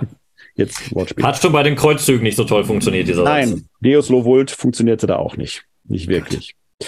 Ähm, wir machen jetzt gleich den Schwenk ins Neue Testament hinein, schauen mal, wie, wie sich das da weiterentwickelt oder gerade nicht weiterentwickelt. Aber um die Texte im Neuen Testament verstehen zu können, wir sind da gleich im Hebräerbrief, ein sehr kultkritischer Brief, der sich äh, in seiner Diktion auf den, äh, sagen wir mal, Kult des altehrwürdigen Bundes bezieht, darauf aufbaut und dem eine neue Interpretation gibt. Um das verstehen zu können, müssen wir erstmal kurz wissen, was ist denn da im altehrwürdigen Bund, im altehrwürdigen Testament geschrieben? Und äh, da ge geht, würde es jetzt um einen nochmal sehr langen Text aus Levitikus gehen, 16. Kapitel. Wir haben vereinbart, Till, dass wir das mit Blick auf die Zeit, ähm, damit wir auch im Neuen Testament die Frage jetzt noch geklärt kriegen, sagen wir mal, kursorisch darstellen, oder dass du das kurz Nicht mal kursorisch, ich werde es nur kurz anteasern, weil wir werden es gleich bei der Erklärung des Hebräerbriefs ja nochmal ausführlicher angehen. Aber es ist wichtig, bevor wir gleich diese Texte aus dem Hebräerbrief lesen, zu, zu wissen, dass im Buch Levitikus im 16. Kapitel der sogenannte Versöhnungstag vorgeschrieben ist. Heute auch bekannt unter dem Begriff Yom Kippur, der bis heute im Judentum der wichtigste Feiertag im Jahr ist, weil es der Versöhnungstag ist.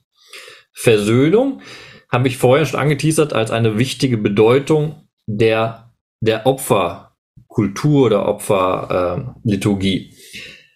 Levitikus 16 ist ein bemerkenswertes Ritual und da kommt eben gerade der hohe Priester, also der höchste von allen Priestern, eine besondere Rolle zu.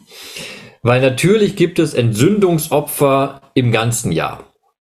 Aber am Versöhnungstag, an Yom Kippur, wie in Levitikus 16 vorgeschrieben wird, ist ein Tag im Jahr vorgeschrieben, wo das ganze Volk Israel am Tempel, Idealfall, versammelt ist, den Tempel von allen Sünden des Jahres reinigt, mit einem Blutritus, und so wieder den Kultort, den Begegnungsort und somit auch die Begegnung mit Gott ermöglicht. Ein Ermöglichungsritual, was jedes Jahr aufs Neue zeigt, was sehr pastoral auch ist, jedes Jahr aufs Neue zeigt, Begegnung mit Gott ist trotz der Sünden, die im Jahr passieren, möglich. Gott versöhnt oder hat ein Ritual geschaffen, damit das Volk sich mit ihm immer wieder versöhnen kann und Gott das Volk entsühnt. Für uns jetzt bemerkenswert und wichtig ist der Hinweis auf dieses Ritual, weil der Hebräerbrief es aufnimmt und da besonders das Blutritual aufnimmt, was damit einhergeht. Blutritual ist wieder so eine Kategorie, da denkt man direkt, oh, oh, oh, jetzt äh, blutüberströmte Opfer und angeschnittene Kehlen von ausblutenden Ziegen. Das ist die damalige Welt. Aber wir müssen uns immer wieder verdeutlichen, dass diese Blutrituale eine höchst theologische Bedeutung haben. Und keine Angst, es kommt kein Referat über die Bedeutung des Blutes nebenbei. Auch, das wäre mal ein klasse Abend, wenn wir nur sagen, was ist die Bedeutung von Blut.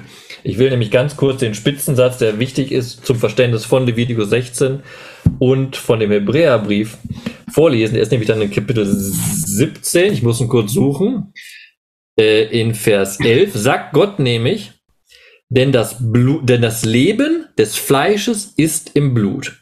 Und ich selbst habe es für euch auf den Altar gegeben, um für euer Leben Versöhnung zu erwirken. Denn das Blut ist es, das durch Leben Versöhnung erwirkt. Blut ist eingesetzt als ein Medium im Kult, das keine Wunder vollbringt, auch keinen Gott zwingen kann, sondern Gott gibt die Möglichkeit, durch Blut Begegnung wieder zu ermöglichen, beziehungsweise Sünden zu entlasten. Und das ist jetzt ein wichtiges äh, Deutungsschema für uns, weil was passiert an Levi in Levitikus 16 am Versöhnungstag? Das einzige Mal im Jahr geht der hohe Priester ins Allerheiligste. Das Allerheiligste im Tempel ist der innerste Bereich, der sonst nicht betreten werden darf. Was, wohin geht der hohe Priester dann? Er geht an die Capoeir. Das ist im Endeffekt sozusagen, man muss sich vorstellen, im Zentrum des Tempels gibt es keine Götterstatue, wie man es normal im alten Orient erwarten würde, sondern eine Goldplatte.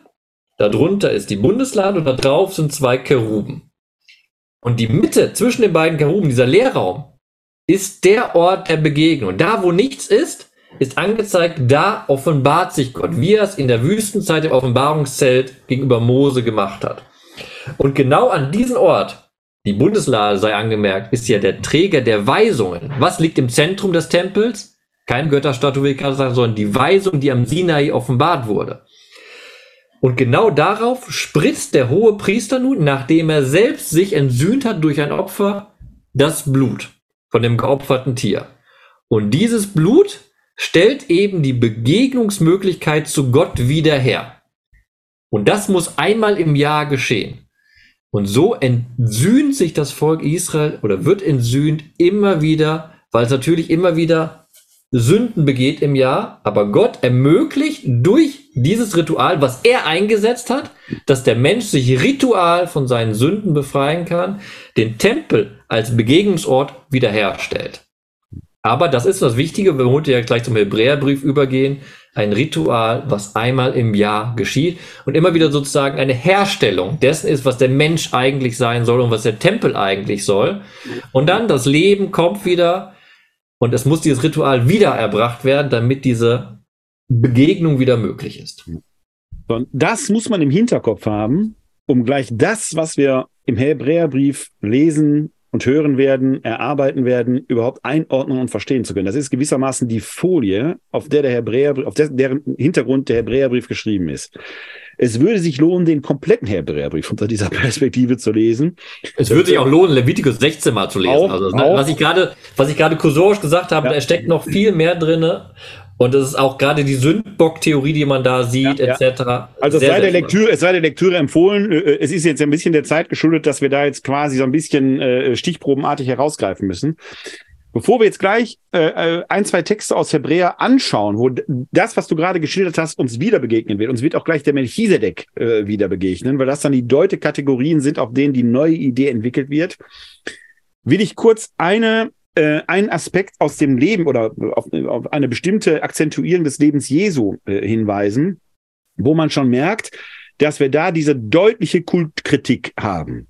Wir sehen das am Wirken Jesu, wenn er zum Beispiel Kranke heilt, da heißt es entweder, dein Glaube hat dir geholfen, dann ist die Initiative quasi erfolgt aus einer Selbstermächtigung der Hilfesuchenden.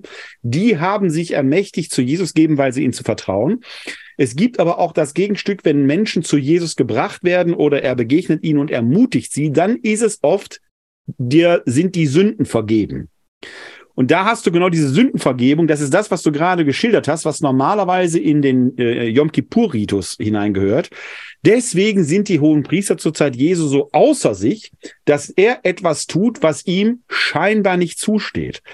In der Sichtweise Jesu aber ist da eine kultkritische Konnotation drin, weil er eine Gottunmittelbarkeit verkündet. Gott ist schon bei den Menschen und er braucht diese kultische Vermittlung gar nicht. Auf die Spitze getrieben wird das dann bei der sogenannten Tempelreinigung, die wir uns ja mal so vorstellen, der schmeißt da die Händler raus und so weiter, weil die da angeblich jetzt Handel und Wandel treiben. Wenn man sich den Text näher anschaut oder die Texte näher anschaut, dann werden da Schafe, Ziegen, Rinder erwähnt, also die Tiere, die für eigentlich für das Tieropfer gebraucht werden. Das Jesus wendet sich gar nicht so sehr gegen die Händler, sondern dass da Opfertiere verkauft werden. Und wenn er die Geldwechsler rausschmeißt, dann sind das wahrscheinlich diejenigen, die die ausländischen Währungen in die koschere Tempelwährung umtauschen, von der die Tempelsteuer, also der Unterhalt der Tempelpriester und der Hohepriester finanziert wurden.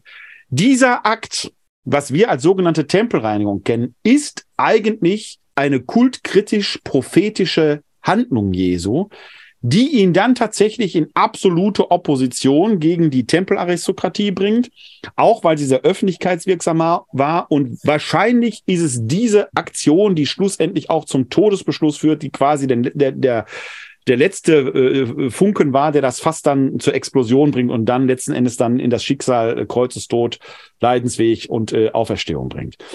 Ich erzähle das, weil wir schon im Handeln, im Leben Jesu diese deutlich kultkritische Tendenz finden. Interessanterweise auch, das schließt fast an Malachi an, wenn er da äh, den, den Tempelpriester erwähnt, den Pharisäer, der da vorne vor dem Allerheiligsten steht und betet, sehe, wie heilig ich bin, und hinten steht ein armer Zöllner, der als Sünder kommt und demütig sagt, und Jesus uns den Sünder als den, den Zöllner als den eigentlichen vorstellt, der Gott viel näher ist als der, der vorne äh, so heilig tut. Das ist im Leben Jesu begründet. Wir lesen dann aber in der Apostelgeschichte, dass die allerersten Jünger um den Zwölferkreis sich noch einmütig im Tempel, also täglich auch im Tempel versammelten. Das heißt, die frühe Jüngerschaft in der Jerusalemer Urgemeinde hat offenkundig die Verbindung zum Tempel nicht aufgehoben, die bestand da noch.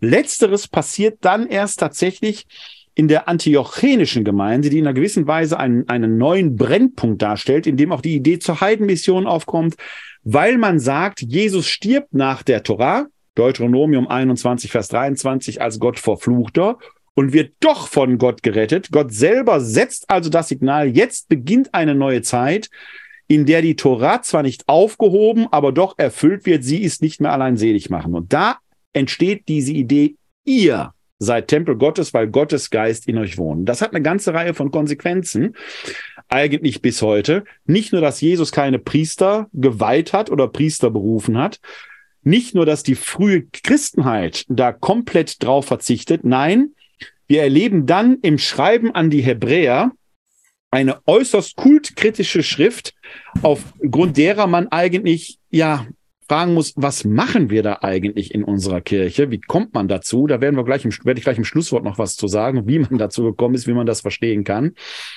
Das ist eine äußerst kultkritische Schrift. Beim Hebräerbrief muss man so ein bisschen daran denken, er ist in seiner Diktion äußerst scharf an manchen Stellen. Er richtet sich nämlich an eine glaubensmüde gewordene Gemeinde, die aufgerüttelt werden muss. Der Autor beschreibt die Gemeinde als Kinder, die noch Milch trinken, obwohl sie schon Erwachsene sein müssten, die gut und böse zu unterscheiden gelernt haben. So viel zum Thema Sündenfall. Das wird vom Autor des Hebräerbriefes als das Nonplusultra bezeichnet, als Wesensmerkmal der Erwachsenenmündigkeit. Um den Hebräerbrief zu verstehen, müsste man ihn eigentlich auch nicht nur lesen, sondern laut hören. Er ähnelt ein wenig der Kabinenansprache die wahrscheinlich so in, äh, sagen wir mal, gut ein, dreiviertel Stunde ähm, äh, der Nagelsmann seinen Bayern halten muss, weil die 3-0 gegen Bremen zurückliegen. Und äh, dann wird er nicht da sagen, ich habe schon viel Schönes gesehen, sondern wird er mit Werf den Leuten in den Hintern treten. Und das muss man im Hintergrund haben. Das sind ja keine dogmatischen Texte, die am Schreibtisch geschrieben worden sind, sondern die waren, das ist ein Motivationstext. Den muss man, das muss man im Hintergrund haben, um diesen Text richtig einordnen zu können, auch in seiner kultkritischen Diktion einordnen zu können. Und da schauen wir jetzt mal auszugsweise, leider nur auszugsweise hinein. Der Hebräerbrief gehört zu den beiden Texten neben dem Jakobusbrief, die von Luther als störrische und strohende Episteln bezeichnet wurden, weil die seiner Theologie so zuwiderlaufen. Daran merkt man, da ist richtig, richtig Zunder drin. Für unsere Ohren oft schwierig zu hören und deswegen bin ich dankbar, dass du eine kurze Replik auf Levitikus äh, geworfen hast. Ich bin dankbar an den Herrn Kopp, dass er nach dem ähm, äh, Melchisedek gefragt hat, weil der gleich vorkommt. Da konnten wir schon ein bisschen die Basis legen. Und jetzt steigen wir mal ein. Wir gehen die der Reihe nach vor. Wir sind jetzt im Hebräerbrief Kapitel 5, die Verse 1 bis 10. Denn jeder hohe Priester wird aus den Menschen genommen und für die Menschen eingesetzt zum Dienst vor Gott, um Gaben und Opfer für die Sünden darzubringen. Er ist fähig, mit den Unwissenden und Irrenden mitzufühlen, da er auch selbst behaftet ist mit Schwachheit. Und dieser Schwachheit wegen muss er wie für das Volk so auch für sich selbst Sündopfer darbringen. Und keiner nimmt sich selbst die Würde, sondern er wird von Gott berufen, so wie Aaron. So hat auch Christus sich nicht selbst die Würde verliehen, hohe Priester zu werden, sondern der zu ihm gesprochen hat, mein Sohn bist du, ich habe dich heute gezeugt, wie er auch an anderer Stelle sagt, du bist Priester auf ewig nach der Ordnung Melchisedeks. Er hat in den Tagen seines irdischen Lebens mit lautem Schreien und unter Tränen Gebete und Bitten vor den gebracht, der ihn aus dem Tod retten konnte. Und er ist erhört worden aufgrund seiner Gottesfurcht. Obwohl er der Sohn war, hat er durch das, was er gelitten hat, den Gehorsam gelernt. Zur Vollendung gelangt, ist er für alle, die ihm gehorchen, der Urheber des ewigen Heils geworden und wurde von Gott angeredet als Hohepriester nach der Ordnung Melchisedeks. Jetzt merken wir, wie wichtig die Frage von Herrn Kopp war, weil der nach dem Melchisedek gefragt hat, sonst hätte ich jetzt viel erklären müssen, aber so können wir das schon als Grundlage nehmen.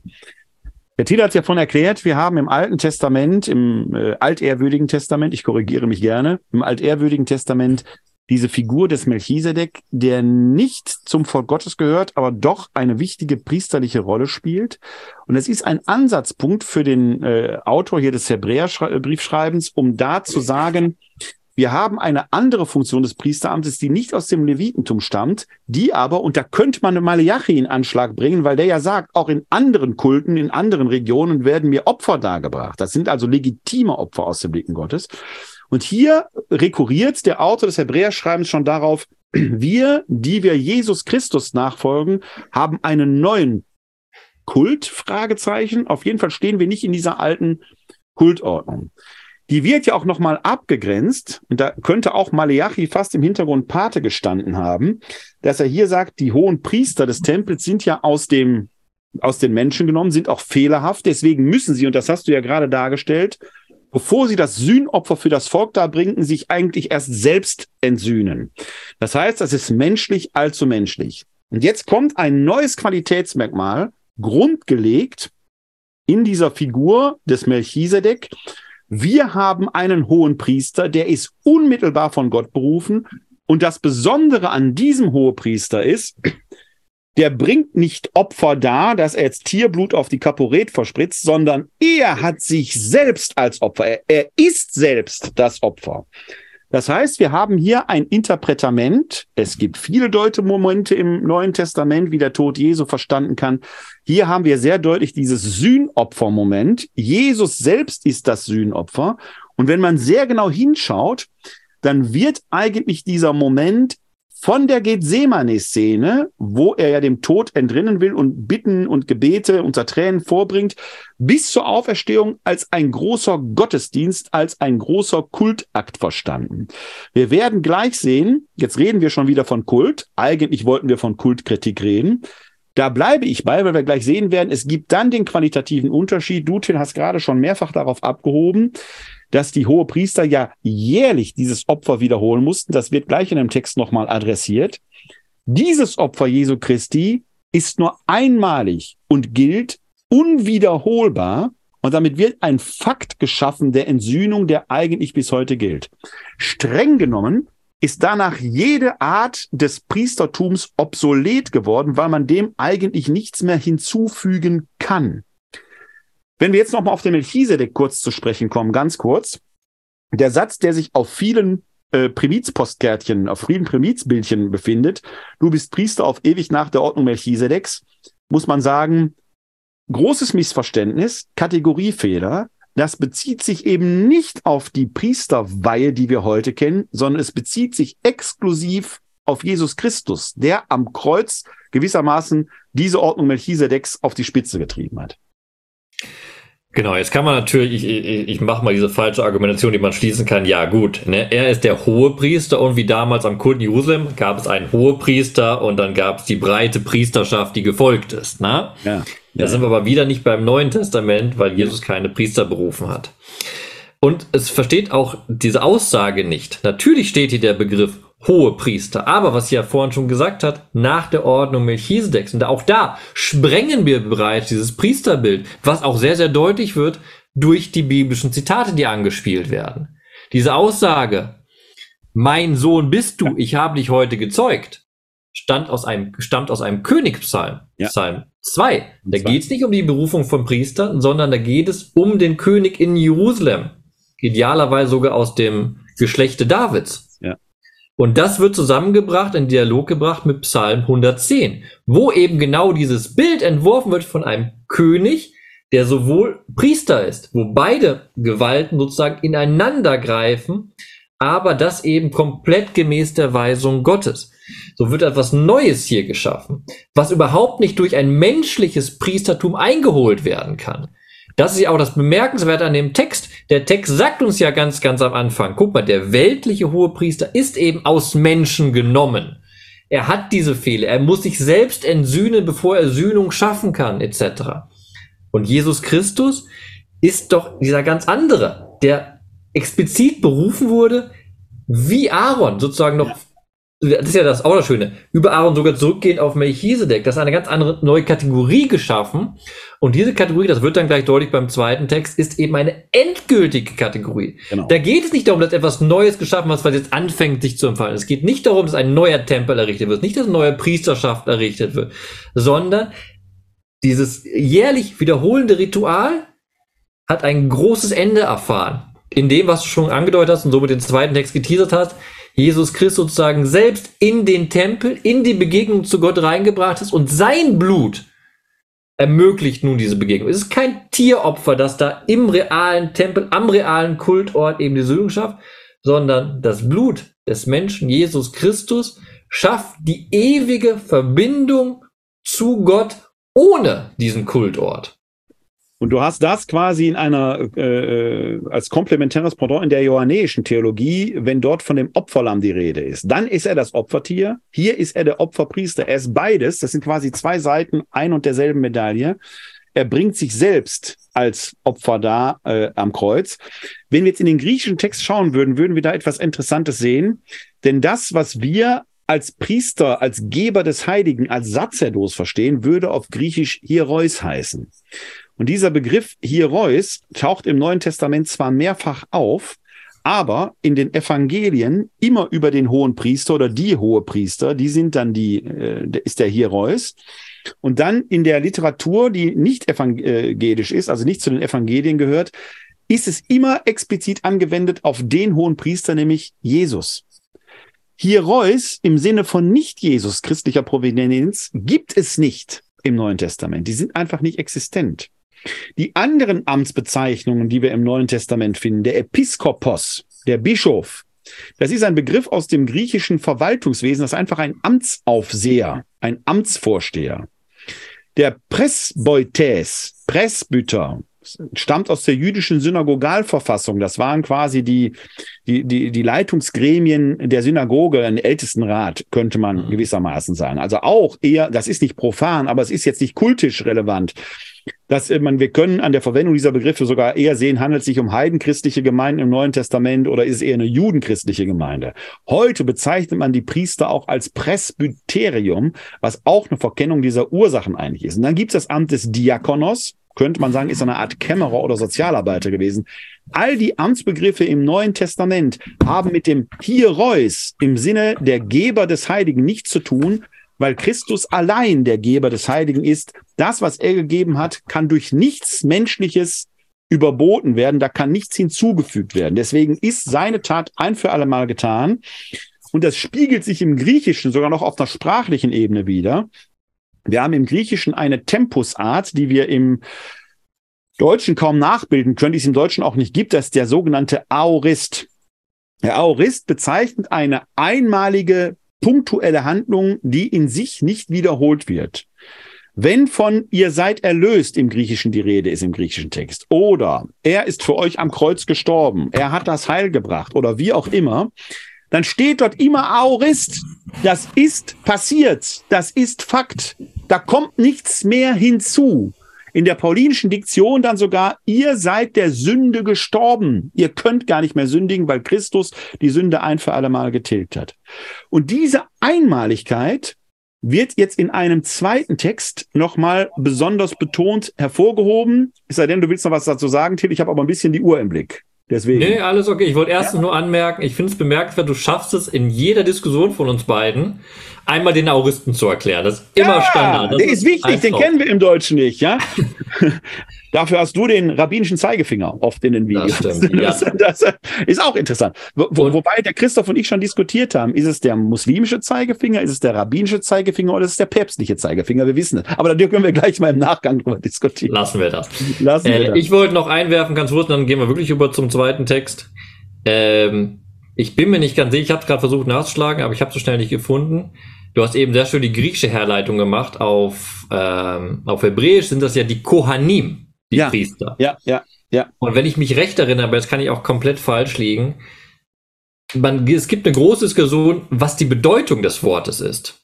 Und man ist sich nicht klar. Und wenn ich mich recht erinnere, und da kann ich jetzt komplett falsch sein, ich glaube, es gibt eine Deutung, die sehr spannend ist, glaube ich, aus Markatischen herkommen, eben derjenige, der entsühnt, sozusagen, ah, ja. der es schafft, dass die ja. Versöhnung zwischen Gott ja. und dem Menschen hergestellt wird. Ja.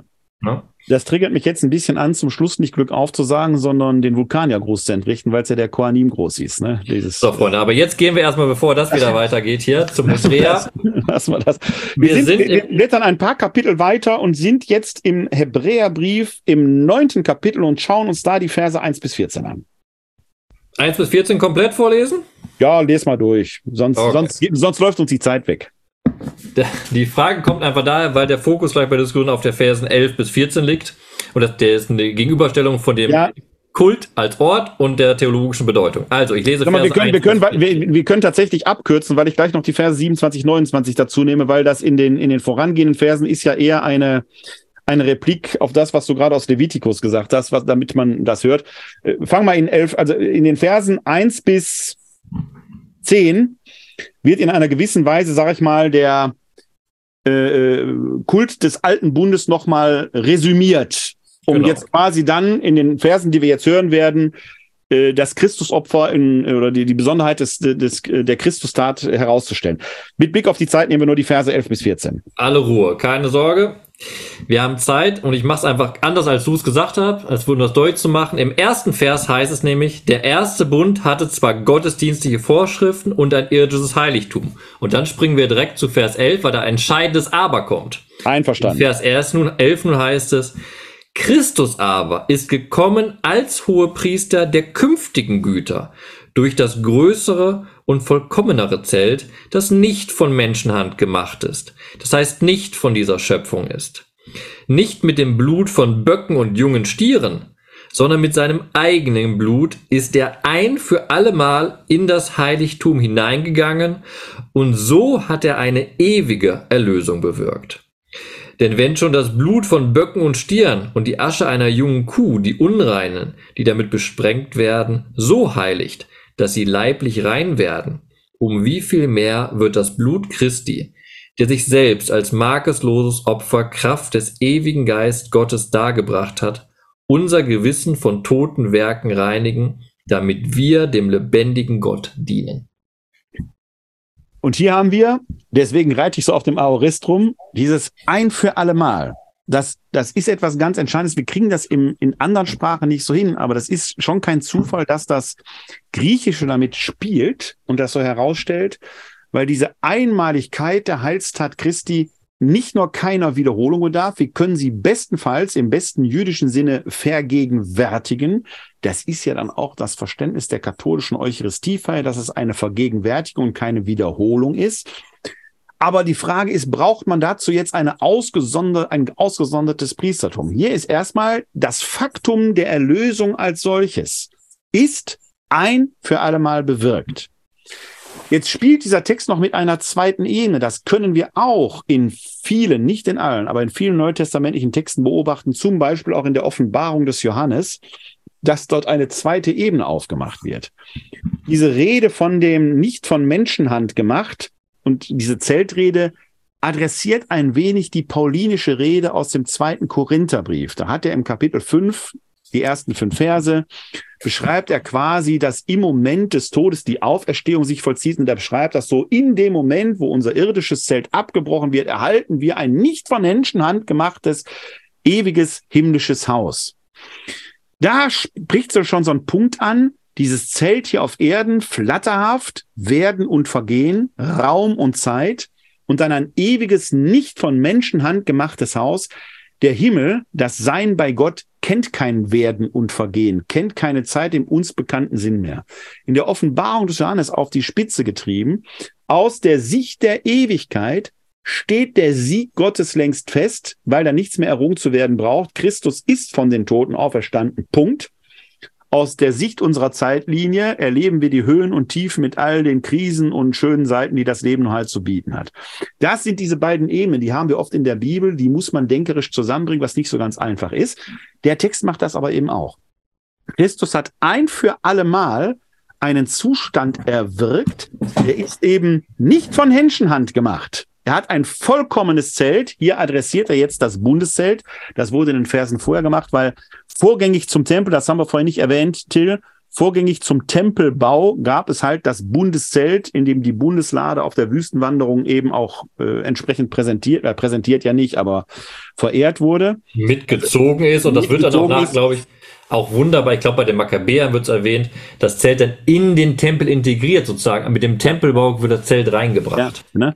Also das wird jetzt hier adressiert. Also es geht sehr stark auf diese äh, ähm, äh, Kultidee des alterwürdigen Bundes ein, wird jetzt aber eben neu gewandt und hat gesagt, das, was im alten Bund, ich würde mal sagen, Paulus würde sagen, schon gut war, also nicht im Sinne schlecht gut, sondern das Gute wird jetzt noch besser gemacht, weil diese stete Wiederholung, die der menschliche hohe Priester jährlich bewirken muss und sich vorher selbst entsühnen muss, ist jetzt gar nicht mehr nötig, weil Christus sich selbst als Opfer in einem hohepriesterlichen Akt am Kreuz dargebracht wird.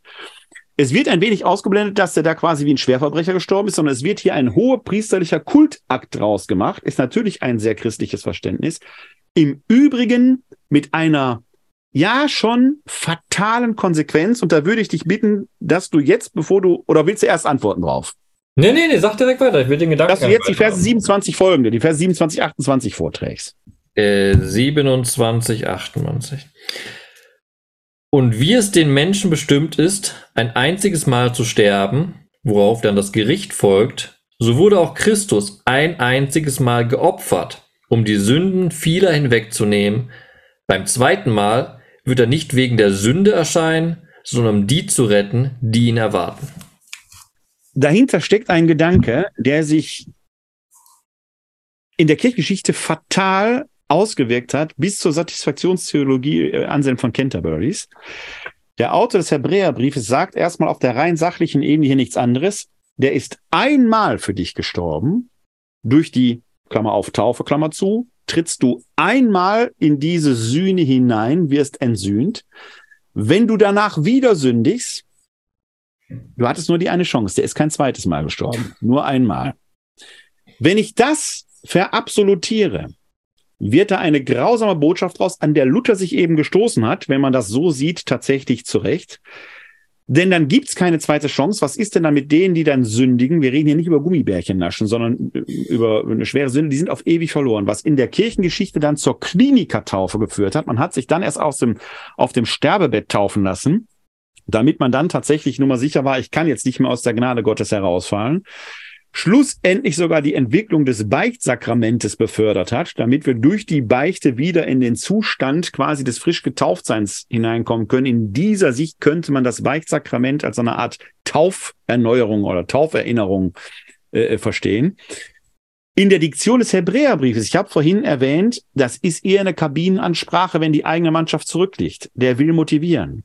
Er will eine glaubensmüde, einer glaubensmüden Gemeinde Beine machen. Und der sagt, der ist nur einmal für dich gestorben. Jetzt, liebe Leute, macht euch mal hinne, ja, hier, denn wenn der kommt, wird er am zweiten Mal nicht kommen, um wegen der Sünde erscheinen, sondern um die zu retten, die ihn erwarten. Erwartet ihr ihn? Handelt ihr gemäß dem gemäß? Tut ihr nicht? Pech gehabt. Also es ist ein Motivationsschreiben, das an dieser Stelle komplett gegen die paulinische Idee, die wir im Neuen Testament haben, gehen, der ja gesagt hat, ihr seid für der Sünde gestorben und zwar für immer, ihr könnt gar nicht mehr sündigen. Hier der sagt, ah, ihr könnt schon wieder da herausfallen. Beides sind übrigens innerhalb des gesamten neutestamentlichen Kanon, man könnte fast sagen, nach gut talmudischer Tradition, beides wichtige Aspekte. Die kriegt man nicht überein, aber der eine ergänzt der andere. Wenn man den Paulus nämlich ernst nehmen würde, könnte man ja sagen, ja komm, dann Lord John, ist egal, was passiert, wir fallen ja nicht aus der, Sünde, aus der Liebe Gottes heraus. Und dann kommt der Hebräer um die Ecke und sagt, ja, vorsichtig, so einfach ist es nicht. Aber der Hebräerbrief ohne den paulinischen Aspekt wäre eben auch zynisch, weil man dann nur noch mit Furcht und Zittern vor dem eigenen Leben da steht und sagt, wie kann ich überhaupt noch bestehen? Hier wird aber nochmal deutlich, derjenige, der allein Priester ist, ist Christus. Keiner kann an seine Stelle treten. Keiner kann das wiederholen, ersetzen, vergegenwärtigen, was er getan hat. Und was das bemerkenswert ist, warum diese Gegenüberstellung mit Levitikus 16 und dem Hebräer so wichtig ist, nochmal, an einem einzigen Tag durfte der hohe Priester ins Allerheiligste, dem Ort der Begegnung mit Gott hineingehen. Und im Talmud wird es nachher ausgeschmückt mit der Angst des äh, hohen Priesters, dass er sterben muss, weil es eben der allerheiligste Ort ist. Die Waschriten werden nochmal stärker bedeutend gemacht, sein eigenes Sündenkenntnis bedeutend gemacht. Aber das Punktuelle, was ich sagen möchte, einmal im Jahr darf, und es ist ja auch wunderbare Bezeichnung, der hohe Priester ins Allerheiligste gehen und Entsühnung schaffen, damit der Tempel fungiert als dieser Begegnungsort zwischen dem Volk und Gott. Hier nun aber, das ist ja, das ist ja die Pointe beim, äh, beim Hebräerbrief, geht Jesus Christus als hoher Priester in das Heiligtum hinein er geht ja. nicht raus, sondern er ist da. Er ist diese dauernde Möglichkeit dieser Begegnung. Es gibt eben nicht mehr den Vorhang, der das Allerheiligste abtrennt. Das eben, muss man auch noch sagen. Das ganze Jahr gab es Entsühnungsopfer. Aber die wurden an den Vorhang draußen vor dem Allerheiligsten Maximum äh, rangespritzt. Einmal im Jahr durfte der hohe Priester reingehen. Und wir glauben nun mit dem Hebräerbrief, dass Jesus Christus als dieser eine hohe Priester im Heiligtum dauernd anwesend ist eben im himmlischen Heiligtum. Und damit für uns immer als dieser eine hohe Priester diese genaue Begegnung ermöglicht. Ja. Unsere Zeit ist schon vorangeschritten. Ich will aber nicht enden, ohne noch die Öffnung, ähm, die wir im Neuen Testament ja auch finden. Denn ich habe vorhin erwähnt, der Begriff hier Reus, also das griechische Wort für das, was wir unter Priester verstehen, finden wir in den Evangelien auf äh, die Priester des alterwürdigen Bundes angewendet, auf die hohen Priester. Hier im Hebräerbrief exklusiv angewendet auf Christus, der allein der Priester ist. Und jetzt ist es die Frage, gibt es die Priester im Sinne von den äh, Koanim, glaube ich, hast du vorhin gesagt? Koanim. Gibt es die? Ja, die gibt es. Und das Bemerkenswerte ist, es sind nicht die besonderen Priester. Es gibt A, den berühmten Satz, der endlos zitiert wird aus dem ersten Petrusbrief im zweiten Kapitel, Vers 5. Lest den einfach mal vor. Lasst euch als lebendige Steine zu einem geistigen Haus aufbauen, zu einer heiligen Priesterschaft, um durch Jesus Christus geistige Opfer darzubringen, die Gott gefallen. Da ist also kein besonderes Priestertum gemeint, sondern die Glaubenden selber bilden die Priesterschaft schlechthin. Und dann gibt es bemerkenswerterweise in dem vorhin schon angetriggerten Buch der Offenbarung mehrere Hinweise, wo wir genau diesen Aspekt verstärkt finden. Ich lese jetzt mit Blick auf die Zeit. Das würde sicherlich lohnen, da auch nochmal näher drauf einzugehen, aber dann sitzen wir noch beim Anpfiff äh, Bremen gegen Bayern hier. Ich lese die jetzt einfach mal vor und werde dann abschließend ein paar Worte sagen und du wirst das dann noch abrunden, äh, vielleicht und hoffentlich. Wir sind in Offenbarung 1.6, also direkt am Beginn. Ich muss in Vers 5 anfangen zu lesen, etwas vorher, weil der Satz da anfängt. Ihm, der uns liebt und uns von unseren Sünden erlöst hat durch sein Blut, der uns zu einem Königreich gemacht hat und zu Priestern vor Gott, seinem Vater. Ihm sei die Herrlichkeit und die Macht in alle Ewigkeit. Amen. Also hier am Eingang der Offenbarung des Johannes spricht der Seher von uns, der glaubenden Gemeinde, als der Königschaft, das ist das, was du vorhin schon mit Blick auf, äh, ich glaube, Psalm 2, Vers 5 hast du das, glaube ich, gesagt, ne? Der, der Königspsalm, ne? Dass der König, König und Priestertum zusammenhängt. Ah, das Psalm 110, das ist die Messias. Äh, ja, ne? Hier wird dieses Priester, diese Priesterschaft zu allen Glaubenden gesagt, nicht exklusiv zu einigen Berufenen, sondern die Glaubenden selber sind jetzt quasi die Priesterschaft. Dann finden wir einen Aspekt im fünften Kapitel, Vers 10. Man kann die ganze Offenbarung ja wie ein großes Heilsdrama verstehen, in dem immer wieder auch liturgische Aspekte und Gesänge sind. Und im fünften Kapitel finden wir einen solchen großen Hymnus, der da gesungen wird von den Ältesten, die um den Thron Gottes herumstehen. Und da heißt es in Vers 10, aber ich fange auch hier in Vers 9 an vorzulesen, weil da der Satz anfängt. Und sie, also die Ältesten vor dem Thron Gottes, sangen ein neues Lied und sprachen, würdig bist du, das Buch zu nehmen und seine Siegel zu öffnen, denn du wurdest geschlachtet und hast mit deinem Blut Menschen für Gott erworben, aus allen Stämmen und Sprachen, aus allen Nationen und Völkern, schließt quasi ein Hebräerbrief an. Und du hast sie für unseren Gott zu einem Königreich und zu Priestern gemacht, und sie werden auf der Erde herrschen. Ich hatte schon vorhin gesagt, diese Lamm-Gottes-Theologie, die wir im Corpus Johanneum, insbesondere in der Offenbarung finden, korrespondiert mit der Priestertheologie aus dem Hebräerbrief sind gewissermaßen zwei Seiten ein und derselben Medaille, weil der Priester, der das Lamm opfert, das Lamm selber ist, könnte man so sagen. Und auch hier haben wir wieder die Priesterschaft derer, die dem Lamm folgen. Keine besonderen Erwählungen, sondern die Gemeinde selber ist diese Priesterschaft. Und dann haben wir schlussendlich für heute ein letztes Zitat aus dem 20. Kapitel, Vers 6. Da geht es dann schon in die große äh, Endschau hinein, also in, den, in die große Endvision hinein. Da heißt es dann, äh, selig und heilig, wer an der ersten Auferstehung teilhat, über solche hat der zweite Tod keine Gewalt. Sie werden Priester Gottes und Christi sein und tausend Jahre mit ihm herrschen.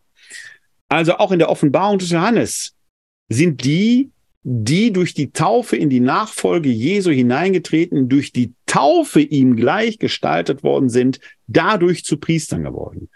Es bleibt dabei, man muss Martin Ebner recht geben, ein besonderes Priestertum in unserem römisch-katholischen Sinn finden wir so im Neuen Testament nicht.